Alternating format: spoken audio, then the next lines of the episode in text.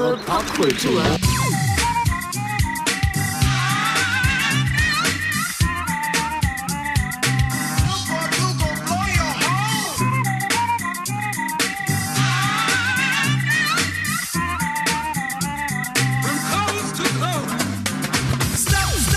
Herzlich willkommen zu 1000 Jahre. Popkultur.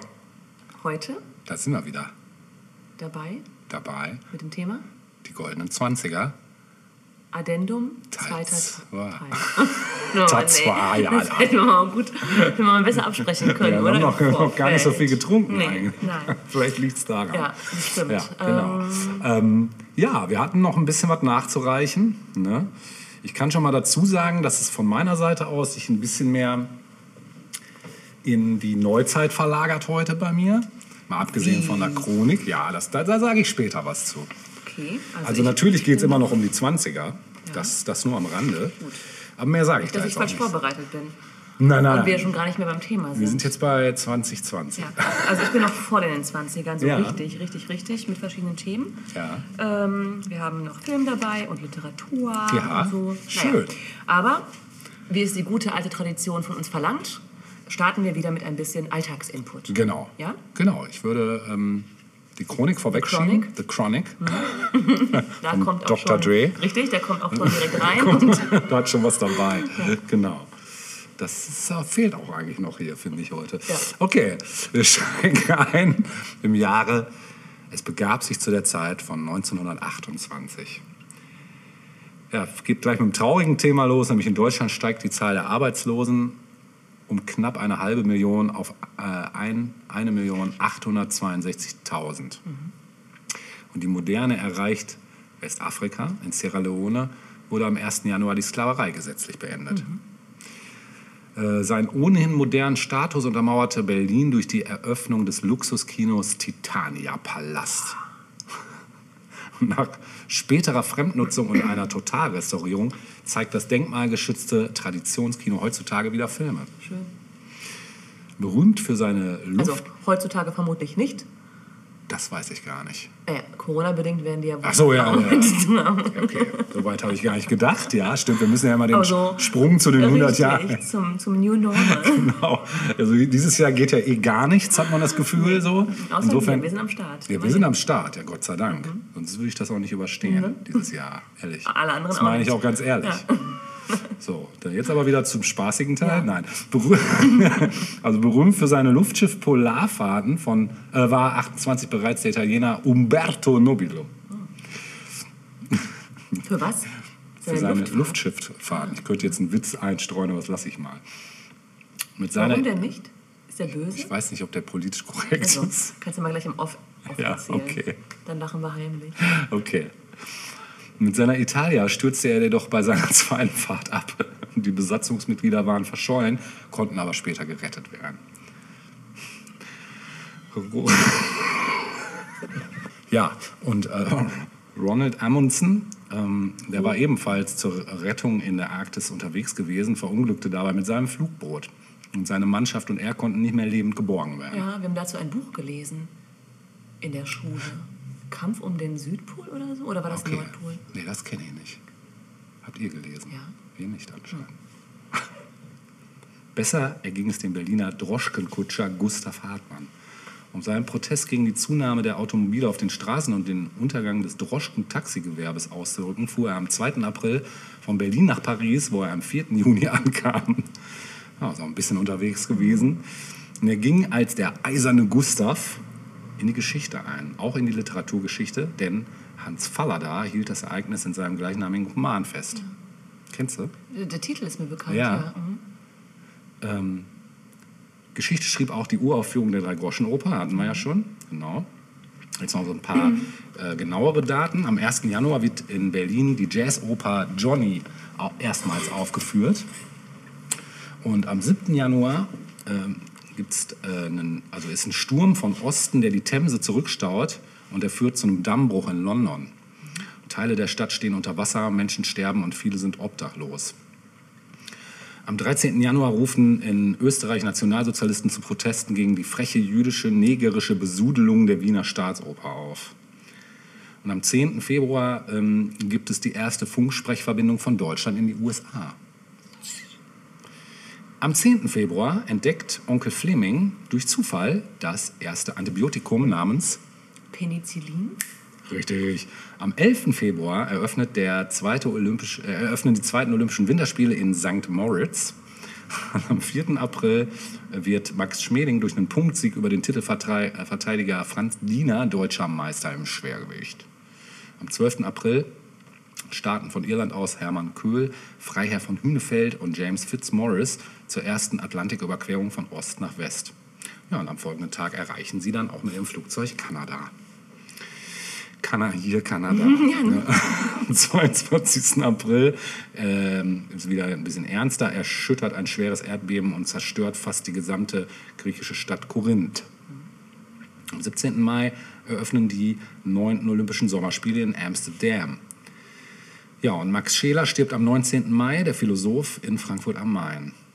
Am 24. Mai ja, haben wir Umberto wieder. Nobilev überfliegt mit seinem Luftschiff Italia zum zweiten Mal den Nordpol. Auf dem Rückflug wird das Luftschiff am 25. Mai auf das Packeis gedrückt. Nobile und weitere neun Expeditionsmitglieder werden auf eine Eisscholle geschleudert. Die Besatzung überlebt. Die haben echt Scheiße erlebt, ne? Unglaublich. Ich weiß gar nicht, ob Und wenn mir das, ja, ich wollte es gerade sagen, wenn mir das einmal oder zweimal passiert wäre, ich hätte die Schnauze voll. meins, genau. Genau, am 20. Juni gibt es im jugoslawischen Parlament in Belgrad, äh, da schießt ein serbischer Abgeordneter während einer Sitzung, fünf, er schießt fünf kroatische Abgeordnete. Oder schießt die nieder auf jeden Fall. Und der Führer der kroatischen Bauernpartei, ähm, Stefan Radic, und ein weiterer Abgeordneter sterben an den Folgen des Anschlags. Am 8. Juli wird das Luftschiff LZ-127 auf den Namen Graf Zeppelin getauft. Am 1. August treten in Zagreb die kroatischen Abgeordneten zusammen und sprechen sich unter dem Eindruck des Attentats vom Juni für eine Separation von Serbien aus. Am 27. August wird in Paris der Briand-Kellogg-Pakt unterzeichnet. Oder Bryant, weiß ich gar nicht. wie- Ja. Der Krieger als Mittel der Politik ablehnt. Hat ja gut geklappt bis heute.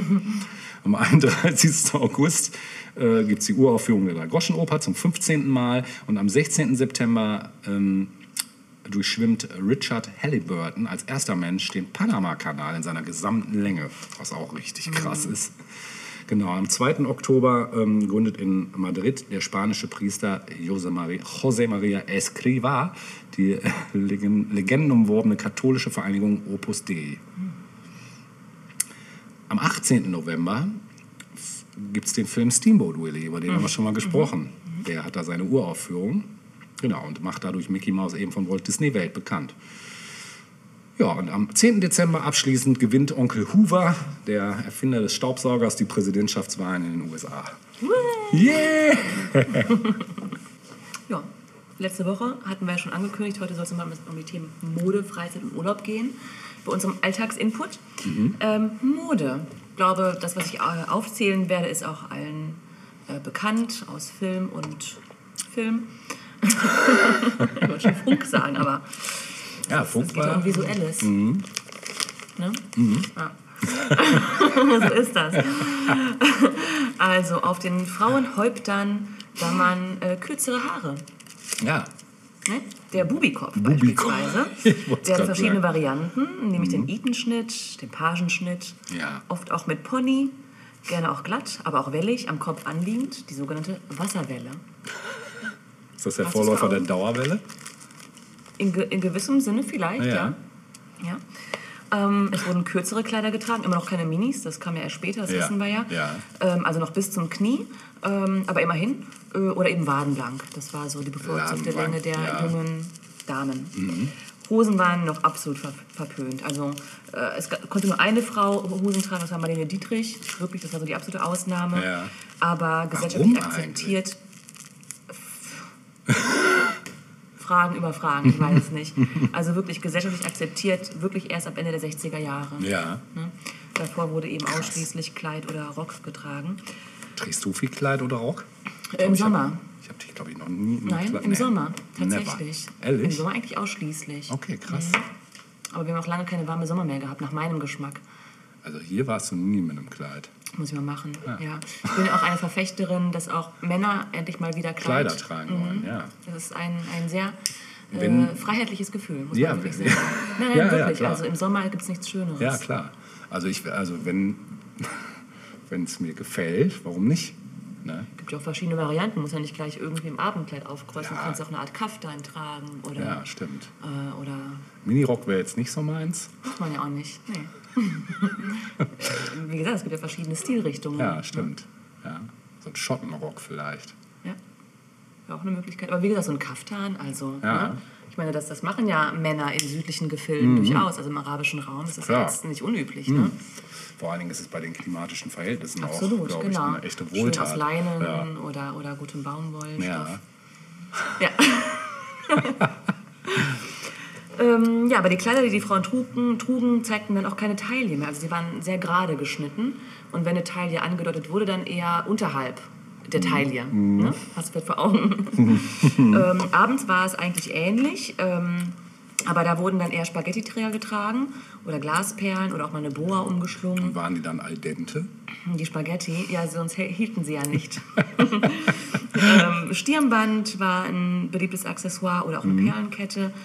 Ähm, Im Alltag dann auch gerne mal hochgeschlossen oder mit einem äh, Bubikragen in weiß. Was ist denn ein Bubikragen? So einen Kragen mit einer abgerundeten, also wo es keine Spitze, äh, Wo das so blümisch, blümisch aussieht. auch gar nicht unbedingt blümlich, sondern so Ja. einfach rund. Also dass es Okay. abgerundet ist, dass die Ecke quasi abgerundet ist. Okay. Ne? Und wirklich an, eng anliegend. Und Ja. das auch gerne in weiß, dann auf schwarz zum Beispiel. Ne? Ähm, vieles wurde aber auch selbst genäht. Klar, natürlich, die Kohle war jetzt nicht irgendwie in Massen vorhanden. Ähm, es wurde sich auch geschminkt, die Augen schwarz umrahmt, die Lippen rot. Ähm, Hut trugen Mann und Frau, haben wir vorhin auch schon mal kurz, glaube ich, im Off besprochen. Ja. Ne? Hut war ein must, Must-Have. have. Richtig. Absolut. Die Männermode, hast du die vor Augen der damaligen Zeit, wenn du an Filme denkst? Ja, es gab so, so, wenn ich mich richtig entsinne, auch so gerne mal so Hosen, die so einfach ne, so bis zur Wade irgendwie gingen, so von Beinen her. Genau, also Weiß die- nicht, wie das, nennt man das nennt. Genau, Kniebundhosen Ach, das zum sind Beispiel. Kniebund- Genau, ah, oder ja. Knickerbockers halt. Knickerbocker, ne? Ja, genau. Das fand ich auch witzig, dass die in den 70ern ja auch wieder da waren. Ja, ne? stimmt. Ja. Und ansonsten wurden gerne auch mal Anzüge getragen. Ne? genau. Und die Hosenbeine, waren die eher schmal oder eher weit? Wenn du so an Originalaufnahmen denkst. Ich glaube eher schmal. Eher oder? weit, ne? Ja? Echt? Guck mal, dann, nee, da habe ich nie so wirklich drauf Ja, geachtet. eher weit und ähm, der, der, ähm, der, wie sagt man, der Abschluss oben, der Gürtel sozusagen, das, das war eher hoch. Also es lag quasi Oberhalb des Nabels. oberhalb des Nabels, also da wo die natürliche Taille sozusagen Ah, ja. sitzt. Ne? Also die Hosen waren relativ hochgeschlossen. Cool, das wusste ich auch nicht. Mhm. Und äh, Hosenträger waren Ja, auch das ganz war beliebt. auf jeden Fall. Und sehr üblich Ja, eigentlich. Ja. Ja. Das ist mal Mode. Mhm. Äh, Freizeit. Schwieriges Thema, weil ja eigentlich immer noch sehr viel gearbeitet wurde und Ja. Freizeit ja auch manchmal Gab ja Geld kaum, es kosten gab auch konnte. gar keine Freizeit. Keine Freizeit, nein. nein, nein. Doch, natürlich gab es auch ein bisschen Freizeit, nämlich Tanzlokale beispielsweise oder Bars, Theater, Lichtspielhäuser, natürlich. Ne? Mhm. Ja. Ähm, auch Sport wurde plötzlich zu einem Massenphänomen, also Veranstaltungen wie Flugtage, Ja. Autorennen, Tourenfeste, Sechstagerennen Mhm. oder Ruderregatten waren ganz beliebt. Außerdem, du hast vorhin Schmeling schon erwähnt, Boxen und Radsport Ja. waren beliebte Ja. Sportarten. Und das Graus aller Schülerinnen und Schüler. 1920 fanden erstmals die Reichsjugendwettkämpfe statt, also die Vorläufer der Bundesjugendspiele. Super. Waren die nicht schrecklich? Ja. Gibt es die immer noch? Gibt's Ich glaube schon, ja.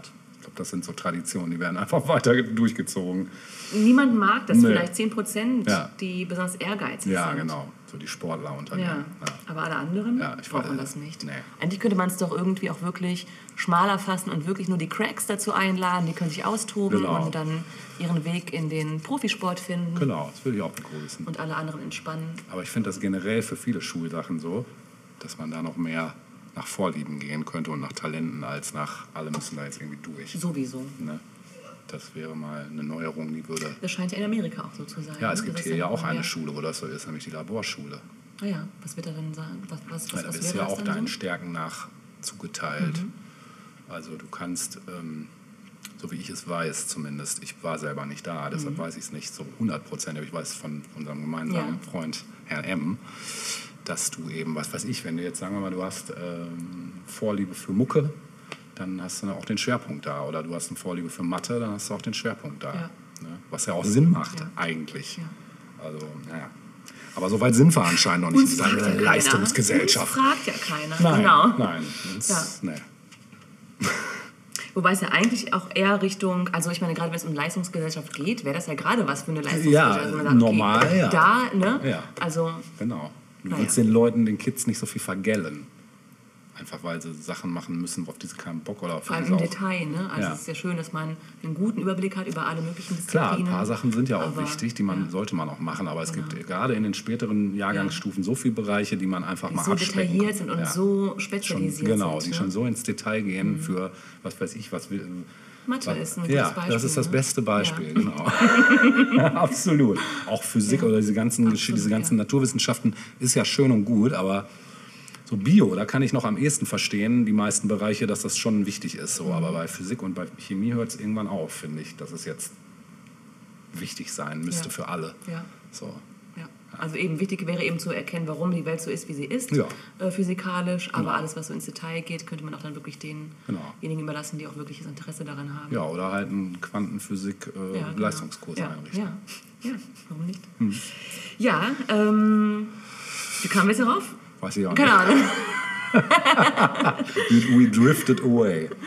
Ähm, ach doch, die Bundesjugendspiele waren das letzte, was ich hier noch stehen hatte. Mhm. Ja. Und dann noch mal ganz kurz, weil man eigentlich vielleicht gar nicht so sehr das äh, mit den 20er Jahren in Verbindung bringt, weil es finanziell einfach schwierig war, das Thema Urlaub. Ja. Also ähm, grundsätzlich war es so, dass erst in den 20er Jahren überhaupt durch äh, den Kampf der Gewerkschaften ein Urlaubsanspruch erkämpft und erstritten wurde. Bei vollem Lohn natürlich. Ne? Ähm, und zwar auch erst in Ansätzen. Ähm, bis zum Ende des Weltkrieges, des ersten, gab es für Beschäftigte maximal drei bis vier Tage bezahlten Urlaub im Jahr. Ja, das Wie muss man sich bitte? mal wirklich vor Augen führen, was das bedeutet hat. Das ist ja hardcore. Wenn man dann noch bedenkt, dass Arbeiten nochmal körperlich um einiges schwieriger und Ja. anstrengender waren, als Ja. sie es heute Ja. sind, ist das nicht zu fassen. Nee. Wir haben das die Menschen überlebt. Ja, das wir haben es überlebt, ne? Aber man fragt sich wie. Sonst wären wir nicht hier wahrscheinlich. Aber das ist schon echt sick. Ja, ne? Krass. Und das auch erst ab den 20er Jahren. Davor gab es praktisch keinen Urlaub. Hm. Man kann fast sagen, das ist cursed. Richtig.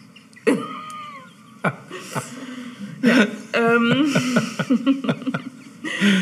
ähm, ja, gut, aber das führte dann eben auch dazu, also diese paar Tage Urlaub im Jahr ähm, führten dazu, dass Gewerkschaften und SPD-zugehörige Organisationen günstige Kurzreisen äh, organisiert haben.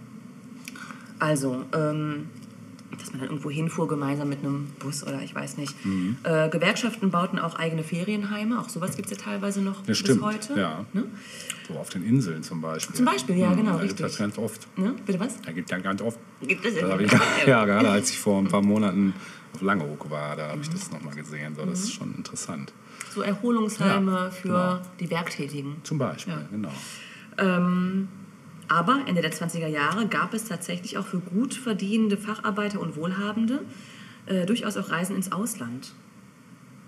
Ja. Und zwar nach Paris, an die Riviera oder sogar nach Tunesien. Oh. Weil, warum auch immer, äh, es da manchmal auch oft günstige Angebote gab. Ja, Ich weiß nicht, ob es da schon die ersten Reisebüros gab. der ist ein Oder wie, man Pauschal. da, oder wie man da irgendwie Zugang zu Butterfahrt. bekam. Butterfahrt. Ja. Ja, interessant, oder? Ich meine, Ja, wie, wie, voll. wie ähm, keine Ahnung. Naja, war offenbar möglich. ja, ging irgendwie. Ja, aber das Ganze nahm ein jähes Ende durch die Weltwirtschaftskrise 1929. Ne? Da war alles vorbei. Bitte? Da war alles vorbei. Da war für eine Zeit echt auch einiges und ja. teilweise auch alles vorbei für Ja. einige.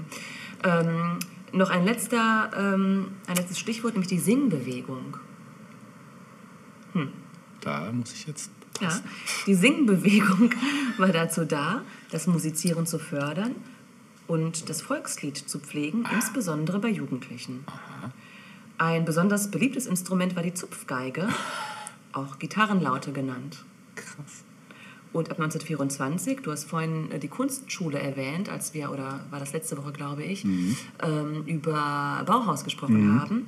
Äh, parallel dazu gab es in weniger intellektuellem Umfang natürlich, ab 1924, und zwar auf Anregung des Musikerziehers Fritz Jöde, die ersten Jugendmusikschulen. Ach, krass. Ja.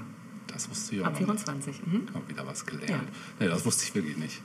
That's it Nice. for the input. Sehr nice.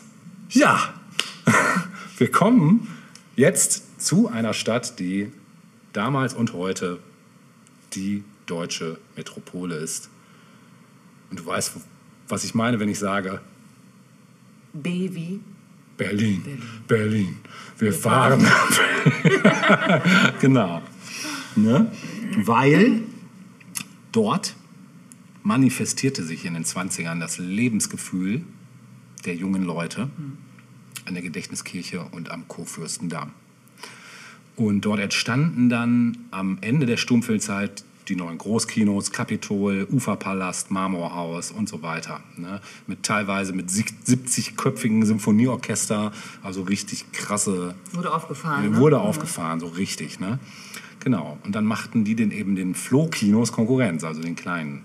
Hm, Haben wir heute ja auch mit den Multiplexen, aber kann natürlich kein Vergleich. Ne?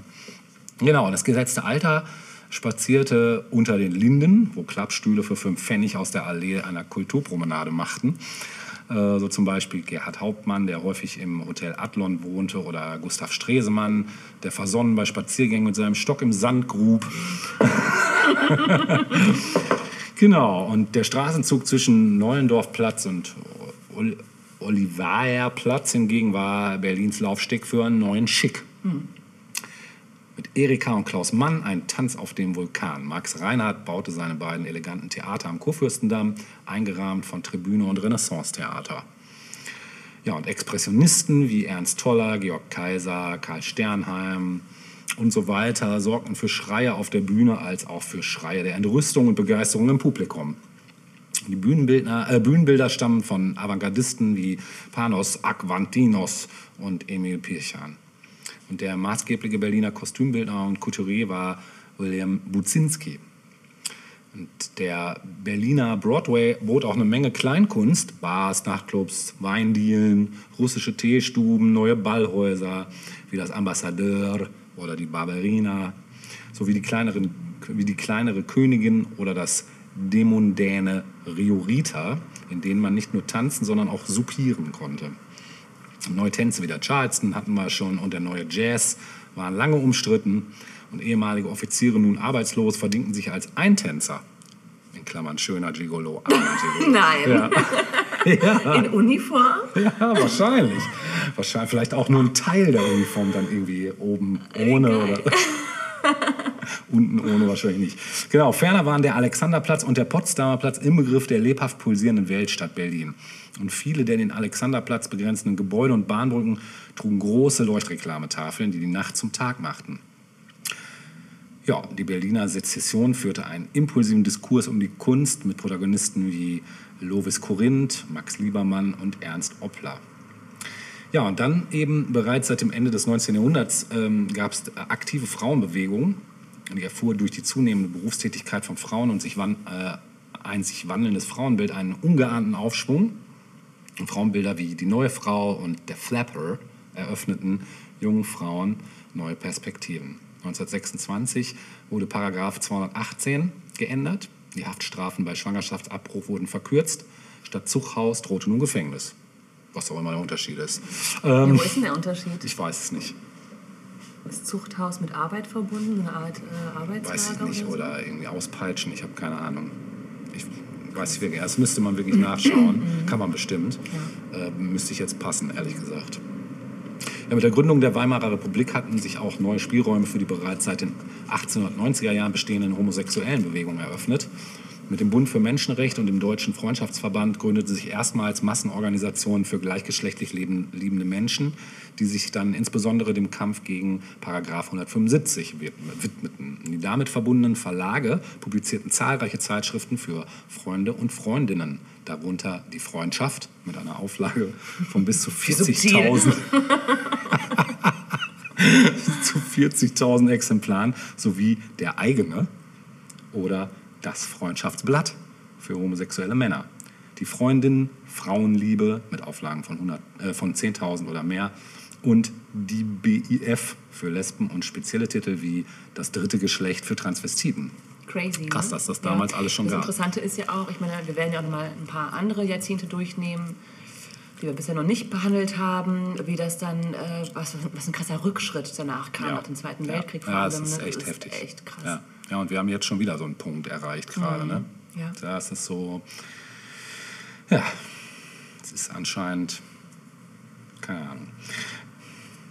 Ja, Neben, diesen, äh, neben dieser äh, organisatorischen Infrastruktur existierten dann im Laufe der 20er Jahre hunderte von Lokalen für, ähm, ja, für ein homosexuelles Publikum. Darunter teils auch international bekannte Adressen wie das Eldorado, das Kleist Kasing oder Top Keller und das Dorian Gray.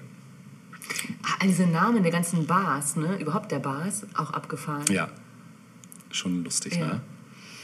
Bedeutende Aktivisten und Aktivistinnen der Ära waren Adolf Brandt, Magnus Hirschfeld, Johanna Elberskirchen, Friedrich Ratzzuweit, äh, Weit, Ratzzuweit, Lotto Harm, Karl Bergmann, Selma Engler und Käthe Reinhardt. Eine der prägendsten Kunstrichtungen hatten wir eben schon erwähnt, war die neue Sachlichkeit, oder beziehungsweise letztes Mal habe ich das erwähnt. Und die entstand aus der Erfahrung des Ersten Weltkrieges und des anschließenden gesellschaftlichen Wandels. Und viele Künstler zeigten sich dann engagiert und politisch interessiert. Die Kunst befreite sich ein weites Stück aus akademischen Zwängen und zeigte weniger Charme. Neue Themen waren das Leben in der Großstadt, die Kluft zwischen Arm und Reich, die neue selbstbewusste Frau. Und das Porträt wurde zum wichtigen Genre. Ein Beispiel, das Großstadt-Triptychon von Otto Dix stellt unter anderem Prostitu Prostituierte dar in teils freizügiger Pose. Ein solches Motiv wäre im Kaiserreich noch undenkbar gewesen. Ja, berühmte Künstler sind Otto Dix halt, Otto Griebel, äh, Georg Groß, Paul Klee und Max Klinger. Auch bei der Mode gab es so ein paar Sachen, nämlich den Flapper-Look von Joan Crawford entwickelt. Damenmode, bei den Accessoires kam es nicht auf den Wert, sondern auf die schockierende Wirkung an. Deshalb war die endlose Zigarettenspitze sehr beliebt. Sie gab den Damen einen leicht mondänen Anstrich. Und zur Aufmachung für den Abend gehörten auch Perlenketten, Boas, Stirnbänder und Handtaschen. Und die Frisuren der Damen wirkten auf viele aggressiv. Der Bubikopf löste gegen hartnäckigen Widerstand der Elterngeneration die Schnecken mit Haarnadeln ab. Und bei den Herren sah man die Männer im Gehrock und Zylinder, das hattest du ja schon erwähnt, genau. Ja, und jetzt möchte ich einen Bogen spannen zu einer Serie, Auf, die wir schon so lange warten. auf die wir schon so lange warten. ja, immer wieder erwähnt, aber nie Genau. wirklich besprochen. Richtig. Und es geht natürlich um Babylon, Babylon, Berlin. Genau. Denn keine andere Serie, glaube ich, fängt dieses Lebensgefühl und diese Zeit so gut ein wie diese Serie. Ja. Kannst du noch deinen Eindruck, äh, kriegst du den noch zusammen, als du das erste Mal. Mhm. Ja? Ja, es fielen mir besonders gewisse Dinge auf. Ich glaube, das haben wir auch schon zwischendurch mal angeschnitten kurz. Ähm, also klar, dass natürlich Kleidung und Look und so weiter, das kennen wir auch aus anderen Filmen und Serien. Ne? Dafür sind halt ähm, Kostümbildner da, und, ne? die machen ihren Job ja auch gut. Mhm. Aber dass da einfach so viel Detail gelegt wurde auf ähm, Sprache, das Ja. fand ich vor allem interessant. Ja, also stimmt. so Umgangssprache vor allem. Und ich äh, glaube jetzt mal das, was da so ähm, Ja. äh, äh, gefilmt und gesprochen wurde, ähm, das, das hat man selten erlebt, finde ich, dass dann auch wirklich so ins Detail gegangen wird. Also es gibt ja Absolut. Mhm. immer wieder auch Serien, die früher spielen, aber dass wirklich auch die Sprache so stark ähm, angepasst wird, finde ich, ist echt äh, ein Novum eigentlich. ja, ne? das stimmt. ja. Ja, also so die ganze Inszenierung, ne, die ganze.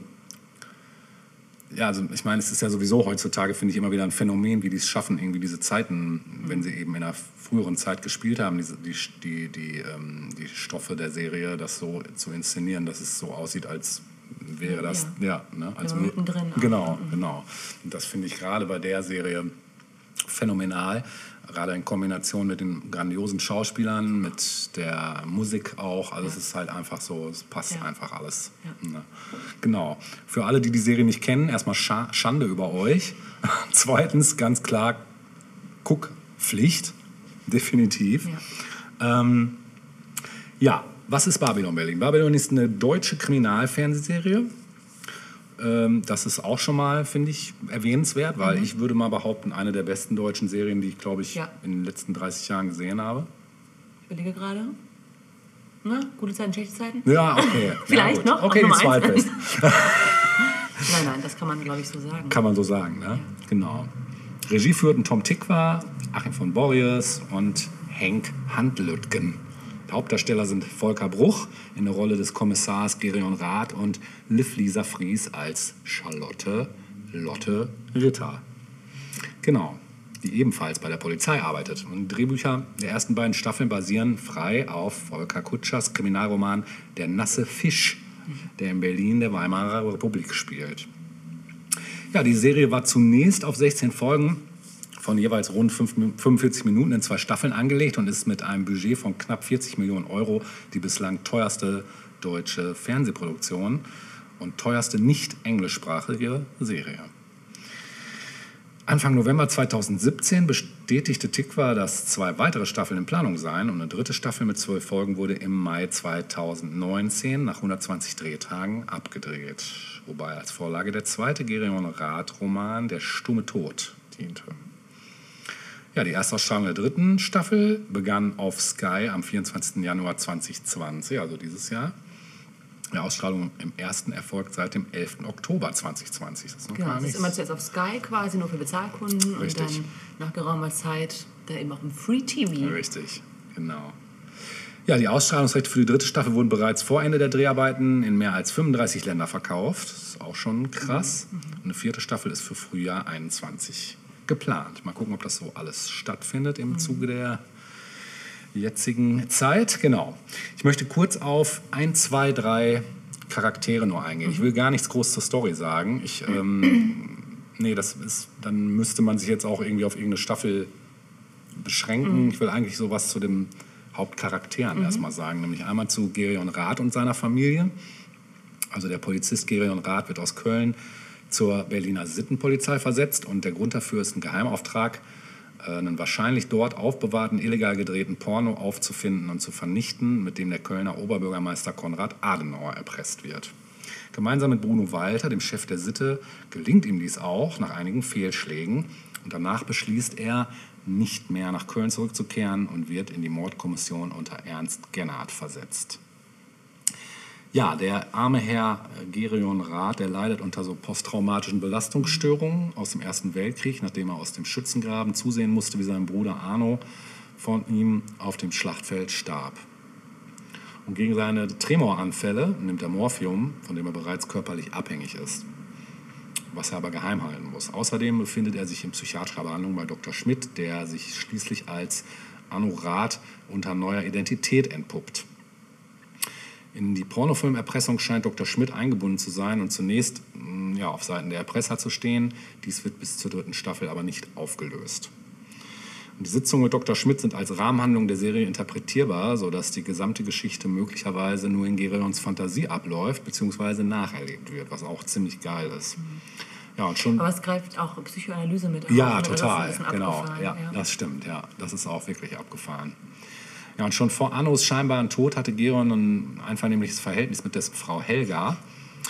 Und während seines Aufenthaltes in Berlin erscheint Helga mit ihrem zwölfjährigen Sohn Moritz überraschend und berichtet, der vermisste Anno sei offiziell für tot erklärt worden und drängt auf eine Heirat. Obwohl Gerion Helga liebt, ist ihm das deutlich unangenehm, da er mittlerweile auch Charlotte Ritter sehr zugetan ist und mit seinem Lebensabschnitt in Köln abgeschlossen hat.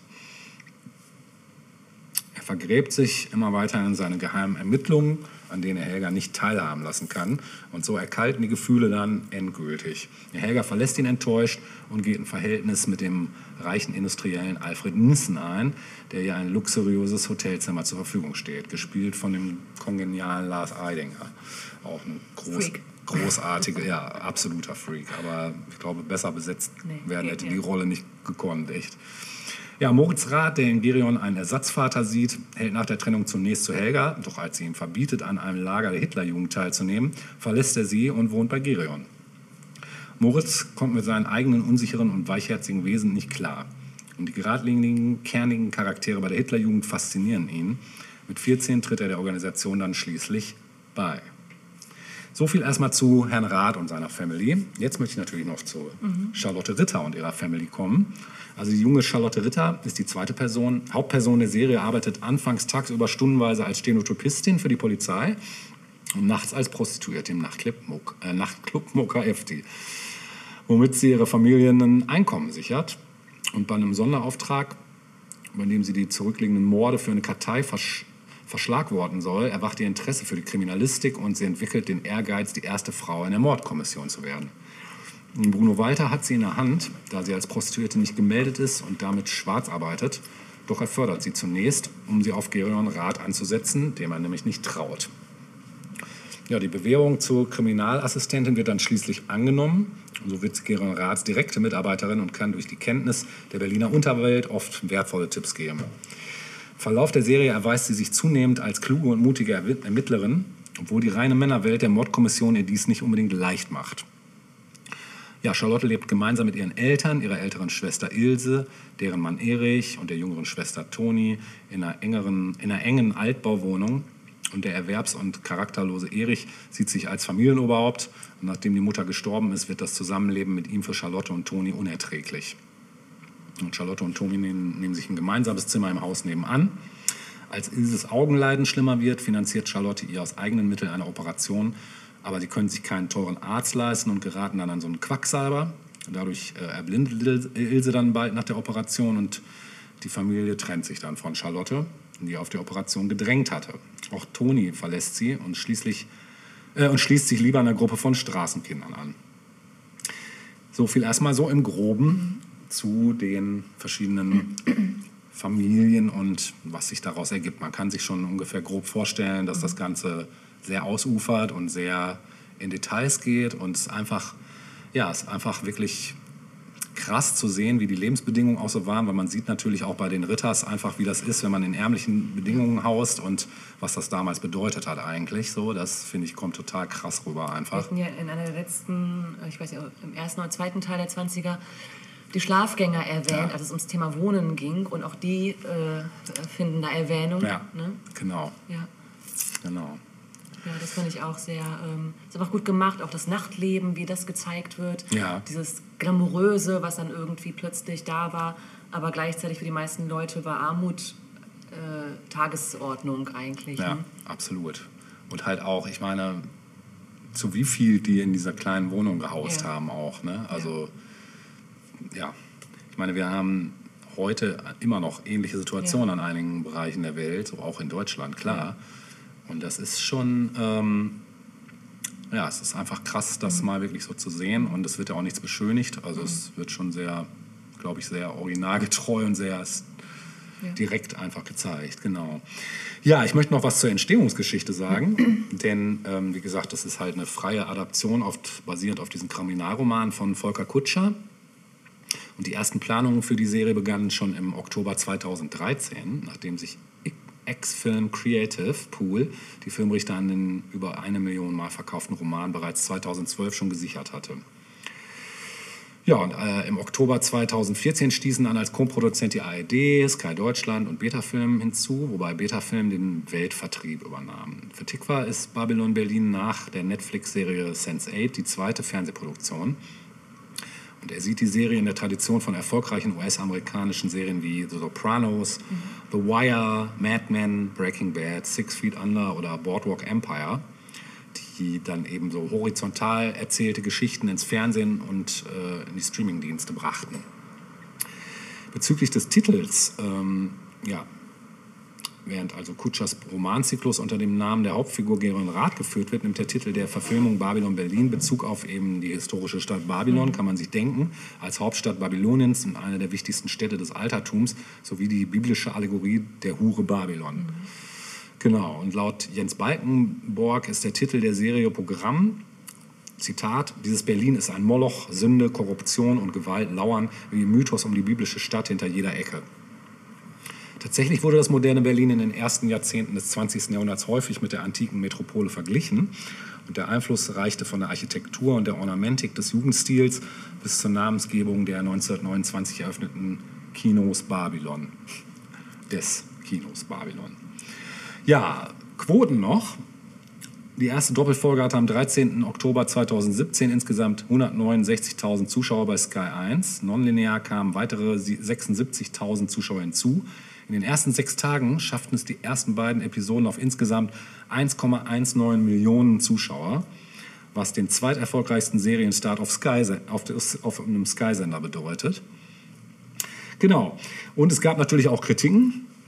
Dazu gibt es erstmal hier von Christian Bus von Spiegel Online. Der zeigte sich äh, nach der Premiere in mehrerlei Hinsicht begeistert. Zitat auch: Babylon Berlin schnurrt als Verschwörungsszenario ab wie die besten US-Serien und steht doch voll in der Tradition eines urdeutschen Angstkinos. Das effizient ausgeleuchtete Setting, das mehr auf die Wirkung psychologischer Stimmigkeit als auf historische Akkuratesse achtet, erinnert ihn an die großen Dämonen und Doktoren der frühen deutschen Filmkunst.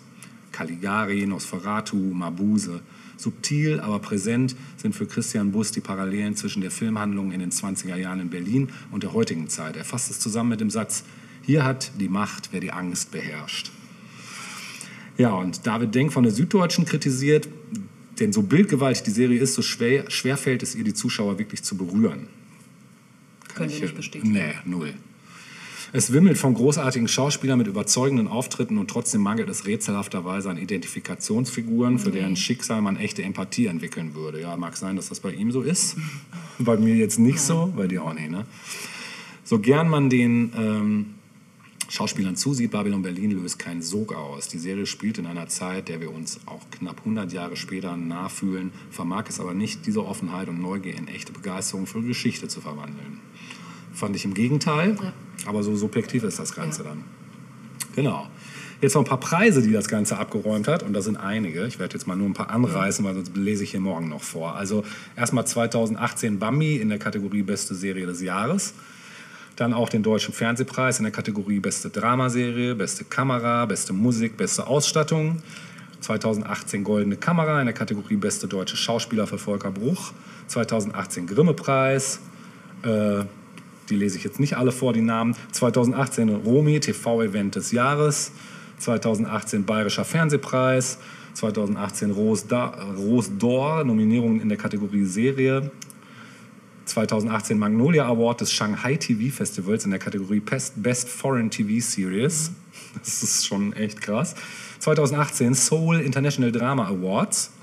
Also Fernost hat auch ja. richtig ausgeteilt. 2018 Deutscher Schauspielpreis für Leonie Bänisch in der Kategorie Schauspielerin in einer Nebenrolle. 2018 Deutsche Akademie für Fernsehen. Und 2019 noch der Europäische Filmpreis. Also viel mehr kann man ja. nicht abräumen. Ne? Ja, also von meiner Seite aus ganz klar. Cook-Empfehlung. Cook-Empfehlung, ja, beziehungsweise Pflicht-Cook. Ja. Also selbst wenn man nichts für die Thematik so übrig hat, das ist.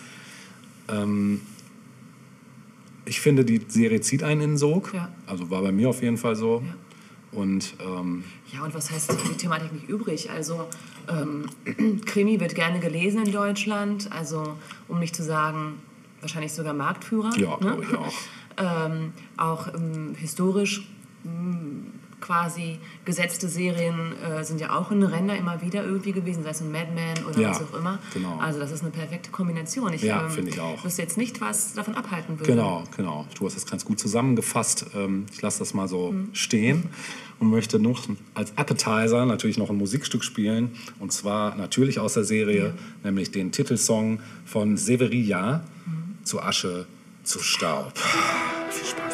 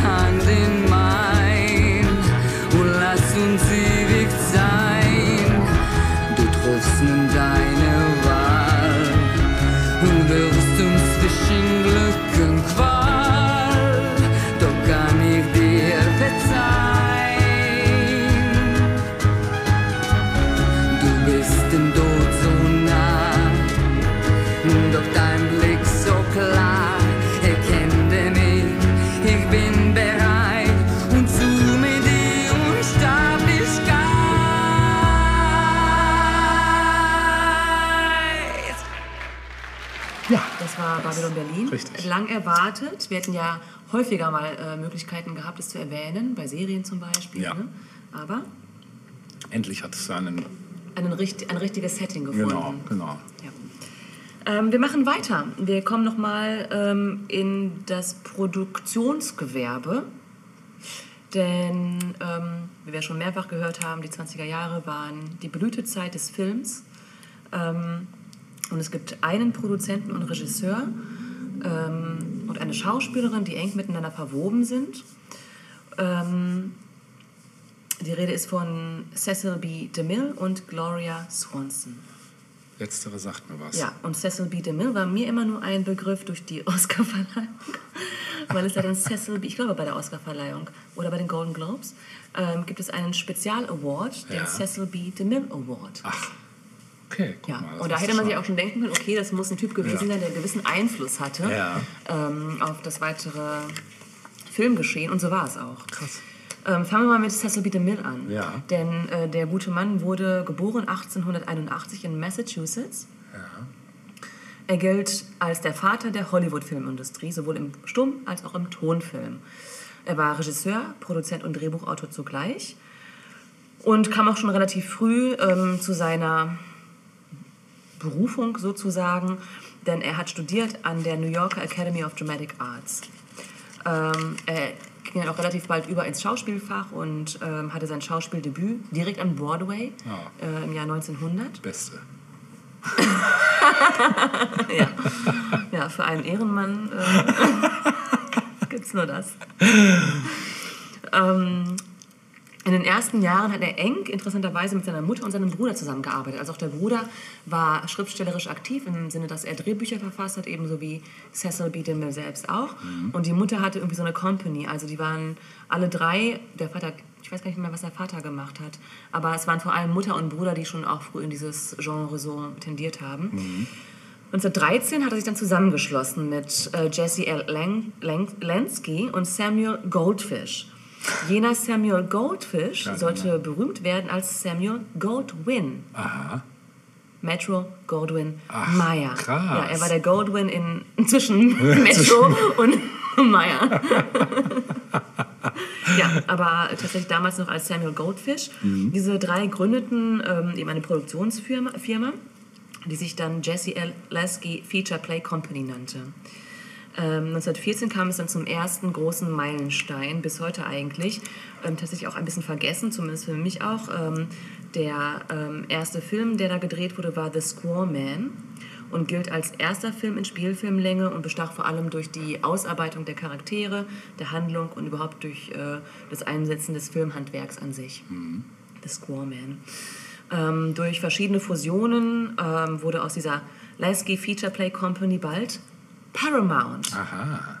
Tadam. Langsam wird es konkreter. Schling. Ja, genau. ähm, DeMille gilt als die treibende kreative Kraft bei Paramount. Ähm, er bestimmt die Qualität der Produktionen, die er vorangetrieben hat, die Länge der Filme, also es wurden dann auch schnell mal so Mammutwerke. Er hat unglaublich viel recherchiert im Vorfeld und hat auch ein großes Augenmerk gelegt auf Licht und Kamera. Ähm, er war als Typ eher extravagant, trug gerne offenes Hemd, war mit Megafon am Set zu sehen, gerne auch mal so Reitstiefel oder auch eine Gerte hat er dabei gehabt. Und so eine ich. Reitgerte heißt das Reitstiefel. Vielleicht für manche, ja, wer darauf steht. Ist das Reitgerte, heißt das so? Ja. Ja, hat er auch gerne Ja. dabei gehabt. Ja. Also es gibt ein paar coole Bilder auch von, von dem Herrn. Ja. Also war insgesamt ein bisschen extravagant so. Ja. Ähm,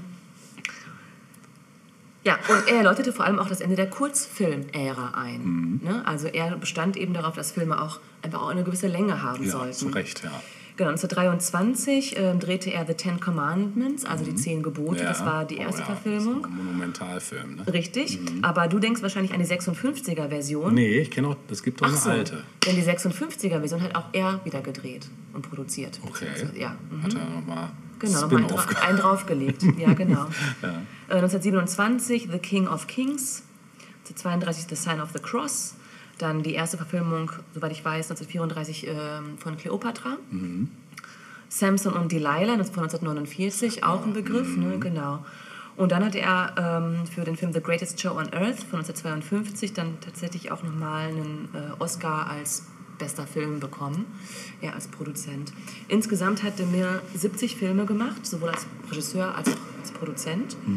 Und ähm, falls du dich erinnerst, ähm, ich habe ja mal irgendwann, weiß gar nicht mehr, welches Thema es war, Sunset Boulevard von Billy Wilder äh, Ja, besprochen. ja. Und da habe ich erwähnt, dass ähm, auch schon letztens, dass Keaton da eine äh, Cameo-Rolle hatte. Ja. Im gleichen Film hatte auch ähm, DeMille eine. Cameo-Rolle. Ne, es geht ja eben auch um Stummfilm und, ähm, und so weiter. Ja, War ein genau. reinstes Cameo coming Mhm. out. Ja. Ähm, DeMilles äh, Filme waren allerdings kein Kritikerliebling. Also er war Ah. wirklich äh, ein Publikumsmagnet. Das Ja. Publikum liebte seine Filme. Ja. Kritiker waren so ein bisschen, naja, die hatten ein bisschen was hier und da Publikum ist eh wichtiger, oder? Ja, Sagen wir jetzt als Sa Podcast. sagen wir jetzt einfach mal so, genau. Und 1919 sollte es zu einer folgeschweren Begegnung kommen. Da stieß nämlich eine junge, damals 20-jährige Schauspielerin zu Paramount, nämlich Gloria Swanson. Ah. Und ähm, entdeckt wurde Gloria Swanson tatsächlich durch äh, oder von DeMille selbst. Ah, okay. Also ähm, Gloria Swanson ähm, hatte bereits Vorerfahrungen im Film gesammelt seit 1914. Damals war sie 15. Also sie kam schon relativ früh ins Showbusiness ähm, und hat dort unter anderem ähm, mit Charlie Chaplin in einem Film gedreht, aber eben als Nebenrolle natürlich. Ne? Ja, trotzdem. Ähm, bitte? Aber trotzdem. Nicht schlecht, ne? Ja. Genau. Zu Beginn äh, wurde sie vor allem in Komödien eingesetzt, obwohl sie eigentlich grundsätzlich lieber ernstere Rollen gespielt hätte. Und 1918, da war sie noch keine 19 Jahre alt, bekam sie einen Anruf von, äh, von dem Paramount-Mitarbeiter, dem Castingchef damals, Mr. Goodstead. Und der sagte, sie möge ähm, doch bitte Mr. Cecil B. DeMille noch am selben Tage treffen.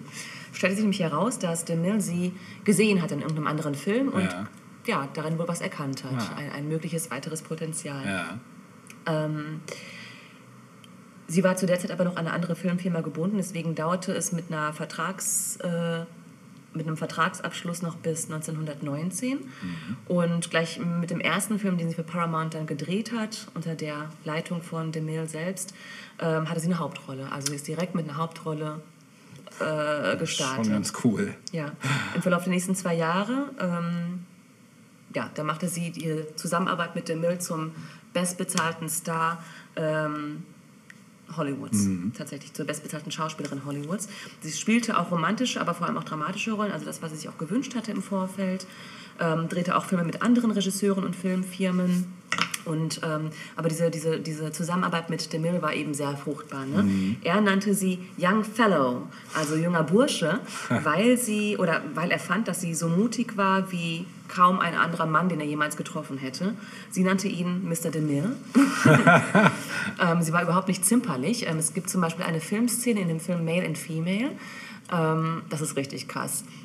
Also auch ein Stummfilm, ne? Ähm, da gibt es eine Szene mit einem Löwen, also mit einem echten Löwen. Und ähm, in einer Szene hat dieser Löwe einen Satz auf sie zugemacht und der Müll wollte eigentlich die Dreharbeiten abbrechen oder diese Szene, weil er dachte, das ist zu krass, viel zu gefährlich für sie und so. Aber sie bestand darauf, dass die Szene neu nochmal äh, neu, neu gedreht wird sozusagen. Krass. Und ähm, es war dann so, dass sie, es gibt da eben auch Fotos und Filmszenen daraus, wie sie quasi so halb gelähmt auf dem Boden liegt, wirklich so auf dem Bauch auf dem Boden, aber natürlich schön drapiert und so. Und ja, direkt neben halb auf ihr der Löwe, der eine Tatze auf ihren Rücken legt. So richtig krass. Ja, und alle waren extrem angespannt. Also es heißt, dass der Tiertrainer ähm, hinter der Kamera stand mit einer Peitsche und einer geladenen Pistole. Falls irgendwas passieren sollte, hätte man sie versucht, daraus zu retten. Also richtig krass. Das, äh, glaube ich, selten gesehen, wahrscheinlich Ja. auch später noch, dass jemand da so ein Risiko eingeht. Ja. Aber es gab auch eine Belohnung von DeMille. Sie durfte sich danach nämlich Juwelen aussuchen. Oh, ja. ja. gut, das kann man natürlich. Da. Also dann, äh, Ja, genau. Dann, dann macht man sowas Dann auch. macht man das, Dann macht genau. man sowas. Ähm, ja, sie blieb nicht Schauspielerin allein. Sie begann auch eigene Filme zu produzieren und war eigentlich bis zum Lebensende ein, ein Star. Mhm. So, also man, sie hat zwar nicht mehr dann selbst Filme gedreht oder so, ähm, aber es war klar, Gloria Swanson ist so eine der Königinnen Hollywoods. Mhm. 1983 ist sie dann letztlich in einem recht hohen Alter auch gestorben. Mhm. Und ähm, ja, ähnlich wie du, ähm, ich glaube im ersten Teil ein Stück von Hubert K. Ausge Hubert K. Ja, ne, richtig, ausgesucht ja. hast, wo es inhaltlich ums Radio ging, Ja. habe ich jetzt ein Lied gefunden, das bereits in den 20er Jahren recht beliebt war und äh, wo im, äh, in den Lyrics ähm, Schauspielernamen fallen und so ein bisschen so das Filmbiss äh, thematisiert wird. Das Ganze wurde eingesungen von Maurice Burkhardt und das Stück nennt sich At the Moving Picture Ball. Und ganz im Zeichen unserer 20er-Jahre-Folge kommt jetzt der passende Sound nochmal dazu. sehr schön. Viel Spaß damit.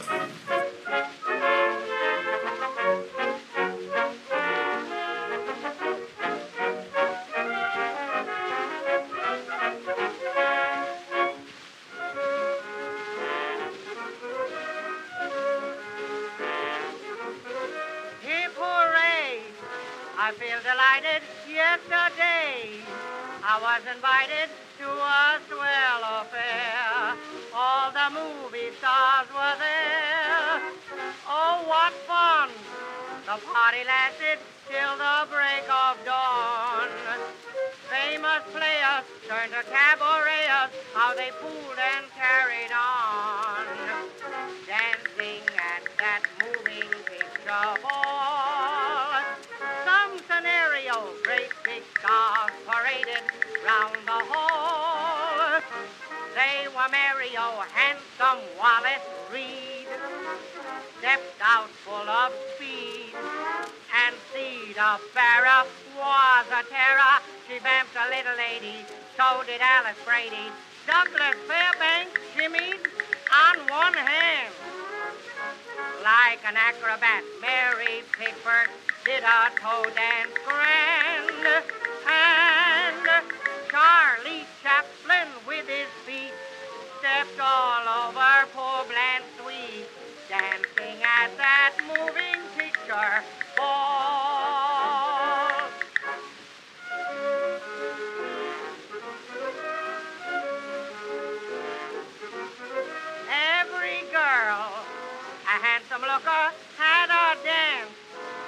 Mr. Zucker, Mr.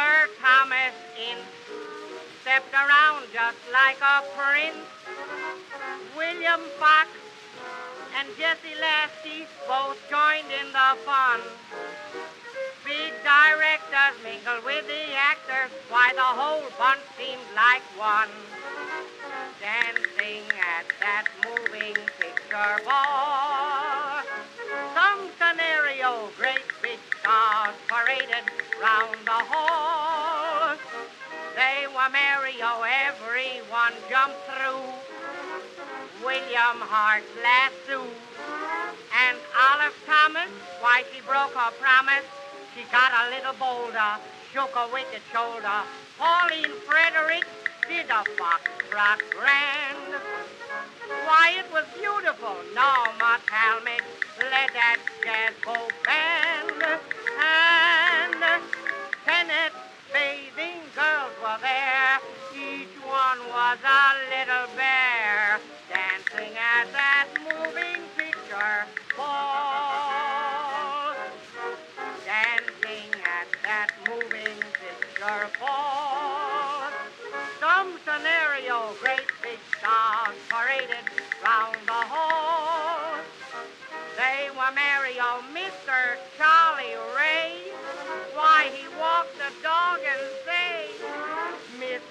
'em over. She made a big improvement on every little movement. Fatty Arbuckle did a new dance grand. Called the Turkish bath, lost 300 pounds, I understand.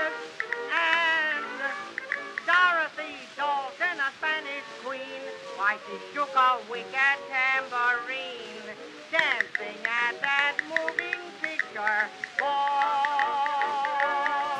Ja, ein bisschen äh, für die Spezialisten unter uns, dass Genau. hier das, gra- Wer- das Stück, das gerade lief. Wenn man seinen neuen, äh, die Noising-Filter ausprobieren möchte, ist hier richtig aufgehoben. Der kann richtig, Minimal anstrengend vielleicht auch. kann richtig arbeiten. Nee, es war schön, aber ich finde es immer wieder faszinierend bei diesen alten Aufnahmen, ähm, wie so A, das Bassspektrum komplett fehlt, aber dafür das Rauschspektrum da ist Mhm. Ja. einfach. Ne? Ja. Das, was heute gern künstlich Aufnahmen hinzugefügt wird, damit es analoger klingt, ja, so bizarr das ist, aber ne, Ist da von Natur aus ist da einfach da. vorhanden. Es ist einfach ja, da. Das ist schon eine Umstellung, sich dann darauf, auf den Sound zu, auch mal einzulassen. Ja, ich würde gerne, ich würde gerne tatsächlich solche Sachen würde ich mal über so eine richtig krasse High-End-Anlage hören, also wirklich so, so HiFi-Puristenanlagen, die so 10.000 und aufwärts kosten. Da würde mich mal interessieren, wie, wie das darüber klingen würde. Das wird bestimmt Oder das komplett. Gegenteil auf einen, ja, so ein Grammophon mal Ja, oder äh, das, ja. einschieben und Ja, da hast du natürlich dann wirklich direkt vor dieses, äh, wie nennt sich das denn? den Hörtrichter. Ja, den Hörtrichter äh, stellen. Ja, das ist natürlich dann richtig äh, nostalgisches ja, Flashback-Feeling. wie es damals war. So wie es damals war. Ja. Knistert noch, kommt noch dazu. Ja, genau. Genau. So, ähm, wir wandern nach England. Oh ja, da waren wir noch nicht. Ja, da kommen wir auch gleich nochmal hin, mit, also mit meinem nächsten Thema auch, aber auch mit dem jetzigen. Ah, okay. Und zwar wollen wir uns nochmal kurz angucken, ähm, das Thema Kinderliteratur. Auch spannend. Spannend, Ja. genau. Also ich habe mal geguckt, was war denn in Deutschland so ähm, Der angesagt. Struwwelpeter. Der ist ja früher entstanden. früher, ja, aber was so ein bisschen in eine ähnliche Kerbe haut, ist äh, die Häschenschule. Kennst du die noch? Das kenne ich. Ja, natürlich. Das kenne ich. Wie krass, das ist so alt. ja, von 1924. Ach, das ist ja heftig. Ja. Ja, ich mochte das auch extrem gerne als Kind. Meine Tochter hat das drauf gestanden. ja. und Ich ja, hab die das- Zeichnungen vor allem. Ja, ne? voll. Also Ja. ich das Aber da hat der geschenkt. Lehrer auch äh, die Ohren noch lang gezogen, noch länger, Ja. als sie ohnehin schon waren Das stimmt, ja. Dass das noch ging. Also ist schon noch mal eine andere Pädagogik. ja, ja. Aber das war zum Beispiel in Deutschland angesagt. Das kam 24 auf den Markt. Krass, das wusste ich nicht, dass das so alt ist. Ja, in England gab es einen anderen Hit, der bis heute einer der Erfolgsschlager schlechthin ist, nämlich Winnie the Pooh, hier auch bekannt als Pooh der Bär, Ach, das gab es damals schon. ist in den 20ern geschrieben worden. Unglaublich. Ja. Wusste ich auch nicht. Ja. Äh, die Entstehungsgeschichte ist dir vielleicht auch nicht so bekannt, Nee, oder? Ja, man nö. kennt es eben als Figur und Genau. als äh, super schönes Buch, das man gerne verschenkt, das Ja. man als Erwachsener noch gut lesen kann. Ja. Ne? Und auch ja bis heute äh, immer weitergeführt wurde, das Ganze. Mhm. Ja. Genau. Aber seinen Ursprung hatte das in den 20er Jahren. Ähm, geschrieben wurde das von A.A. Milne, also A.A. Punkt, ne? Milne. Ähm, geboren wurde Milne 1882 in London als Alex Alexander Milne. Ähm, kurz zu seiner Vita, nach der Schule hat er das College besucht, damals noch Abschluss in Mathematik, aber hat schon relativ früh angefangen, für eine Studentenzeitschrift zu schreiben. Und das von ihm geschriebene erregte die Aufmerksamkeit des damals führenden Humormagazins Punch. Das klingt gut. ja, wie Punchline. genau. Humor mit der. Faust. Genau. Er begann dann auch für Punch zu schreiben, war dann später Redaktionsassistent, musste dann aber pausieren im Ersten Weltkrieg, weil er da als Soldat herangezogen wurde, äh, wurde auch verwundet und ähm, schrieb aber im Grunde genommen durchgehend. Also er schrieb viel, er schrieb insgesamt 18 Theaterstücke und drei Romane in der Zeit und dann auch irgendwann äh, Drehbücher für die aufkommende britische Filmindustrie. Ähm, und dann gab es eine Zäsur in seinem Leben, eine positive Zäsur, nämlich 1920, als sein Sohn geboren wurde. Und dieser Sohn trug den Namen Christopher Robin. den Das wir dann ja auch crazy. tatsächlich in Winnie the Pooh wiederfinden Ja, werden. klar. Ne? Ähm, zuerst war es aber so, 1924 äh, hat er Kindergedichte veröffentlicht unter dem Titel When We Were Young. Also ein ungeheuer schöner Titel, wie ich finde. Ja, es gibt eine Platte von den Killers, die so heißt. Echt? Ja, dann weiß man ja auch, woher das kommt, wahrscheinlich. Ähm, das, glaube ich, Nachfolgebuch zu When We Were, We Were Young, ist auch so ein ähm, Zungenbrecher, ne? war dann auch ein schöner Titel, Now We Are Six. Ist das nicht süß? Ich finde das so süß. Da geht es auch nur mir so. Naja, ähm, aber dieses Buch der Kindergedichte When We Were Young ähm, wurde illustriert. Also es gab Illustrationen darin durch einen Herren namens E. H. Shepard, also E.H. Shepard. Shepard. Ja, Shepard. und der war äh, seines Zeichens Zeichner bei Punch, also daher kannten sich die beiden. Ähm, 1925 kam dann nochmal ein Band mit Kurzgeschichten für Kinder auf den Markt durch Milne und auch noch weitere veröffentlichte Gedichte, äh, die dann aber später dann auch Teil der Winnie the Pooh Bücher wurden. Ähm, Milne war immer so ein bisschen im, mh, wie soll man sagen, so ein bisschen äh, hin und her gerissen zwischen dem, was er selbst schreiben wollte und zwischen dem, was der, ähm, der Agent von ihm verlangt hat. Also immer wenn Milne mit einer neuen, äh, mit einem neuen Genre sozusagen ankam, sowas wie Detektivgeschichten, sagte der Agent, nein, also das liest das Publikum besser überhaupt nicht, du musst das und das schreiben. So. Und zwei Jahre später wollte dann Milne vielleicht Sachen für Kinder schreiben und sagte der Agent, nein.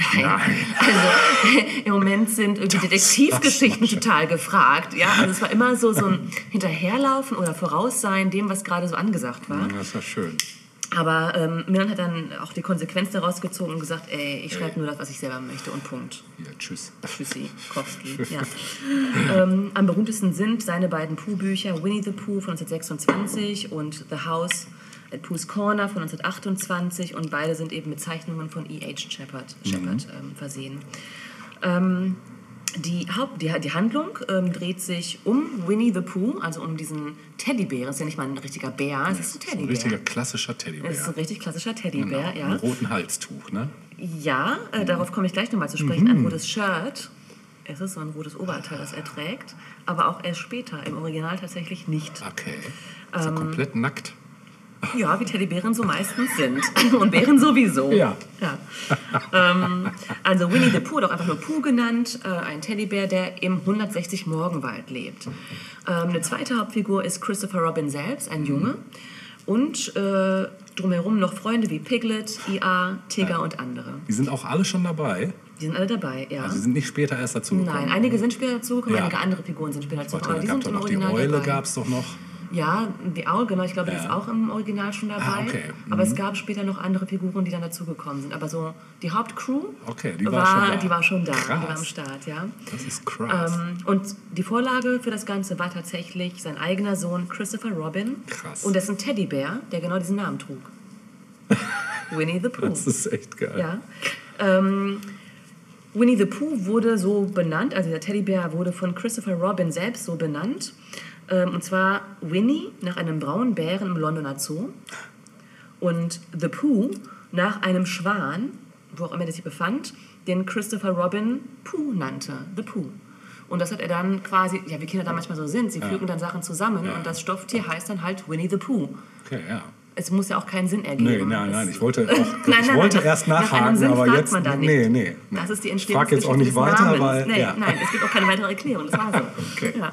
Also es war, kein, es war kein brauner Schwan, es war ein weißer. Nein, nein, nein, es hat, war völlig äh, ne, unzusammenhängend eigentlich, aber für Christopher Robin ergab das Ganze Sinn. Ja, ja. Ähm, auch der Wald, in dem das Ganze spielt, folgt einer realen Vorlage in East Sussex. Da hatte nämlich das Haus, äh, das, die Familie ein Haus, ähm, das sie in den Frühjahrs- und Sommermonaten längere Zeit frequentierten, also teilweise auch monatelang dort waren. Ich glaube im Sommer zwei Monate und so. Ne? Ähm, und der Zeichner selbst, ähm, der das dann auch gezeichnet hat, Mhm. äh, der hat das dann auch originalgetreu quasi übernommen. Also Leute, die die Gegend kennen, Mhm. erkennen auch, dass der Wald im Buch der Wald in East Sussex Krass. ist. Das ist krass. Ne? Ja. Auch Christopher Robin, also wenn man Originalbilder des Sohnes sieht Ja. Und die Zeichnungen im Buch identisch. Abgefahren. Mhm. Ähm, das ist echt abgefahren. Ja, äh, allerdings ähm, barg das auch, wie soll ich sagen, mh, also das, was wir jetzt gerade irgendwie so abgefahren und so cool finden, hatte dann tatsächlich für die Familie selbst nicht so tolle Auswirkungen. Und letztlich führte der Erfolg des Buches dazu, dass Millen aufgehört hat, Kinderbücher zu schreiben. Okay. Ja. Denn ähm, zum einen wurde der Sohn älter, also der Sohn war die Inspiration, da gab es dann auch nicht mehr so viel Neues zu schreiben. Aber er, wie er selbst sagt, ähm, verspürte Erstaunen und Abscheu, weil sein Sohn plötzlich diesem großen Ruhm ausgesetzt war. Also es wusste jeder, dass Ah ja, Christopher okay. Robin der Christopher Robin Ja, ist. Verstehe. Und das ähm, missfiel ihm, darauf kam er Ja, nicht so klar. das ist nicht so cool. Und auch der Sohn selbst, Christopher Robin selbst, das ist richtig tragisch eigentlich, ähm, distanzierte sich als Erwachsener äh, infolgedessen von seinem Sohn, von seinem Vater tatsächlich. Krass. Ja, weil er rückblickend den Eindruck hatte, ob falsch oder richtig, weiß ich nicht, ähm, dass ähm, sein Vater seine eigene Kindheit ausgebeutet hätte. Boah, ist bitter. Ja, und hatten dann auch tatsächlich auch keinen, äh, keinen Kontakt mehr. Ne? Das ist schrecklich, wenn man bedenkt, wie schön diese Geschichten sind Ja. und wie liebevoll, Ja, dass es dann privat dann zu solchen Folgen führt. Ja, auch ist, was äh, für viel psychologische. Anspielungen da so drin stecken, finde ich so faszinierend. Heavy, ne? Ja. Aber der Erfolg der Bücher, der Erfolg der Bücher war wirklich ungebrochen und Ja. wenn ich dir jetzt gleich mal ein paar Zahlen nenne, Ja. ist er schon heavy. Aber wie kam es dazu? Du hast vorhin das, äh, das Rot äh, äh, erwähnt. Und schon 1930 erwarb ein Herr namens Stephen Slasinger Vermarktungsrechte für die USA und Kanada. Ähm, und es entstand dann ein erster Cartoon, der nicht mehr durch ähm, den vorherigen Zeichner gezeichnet wurde, sondern durch Slesinger selbst, soweit ich weiß. Ähm, und im Rahmen dieser, dieses ersten Cartoons gab es auch andere Produkte wie Puppentassen, also im Prinzip Merchandising für Winnie the Pooh. Schon 1931, also gerade mal ein Jahr später, konnte er dadurch 50 Millionen Dollar jährlich erwirtschaften. Also du siehst, wie, was, für ein, was für ein Erfolg das gleich zu Beginn schon gewesen ist. Ne? Impact das gewesen ist. Wirklich. Ne? Und nicht nur in England, sondern auch in Amerika Ja, dann. ja. Ne?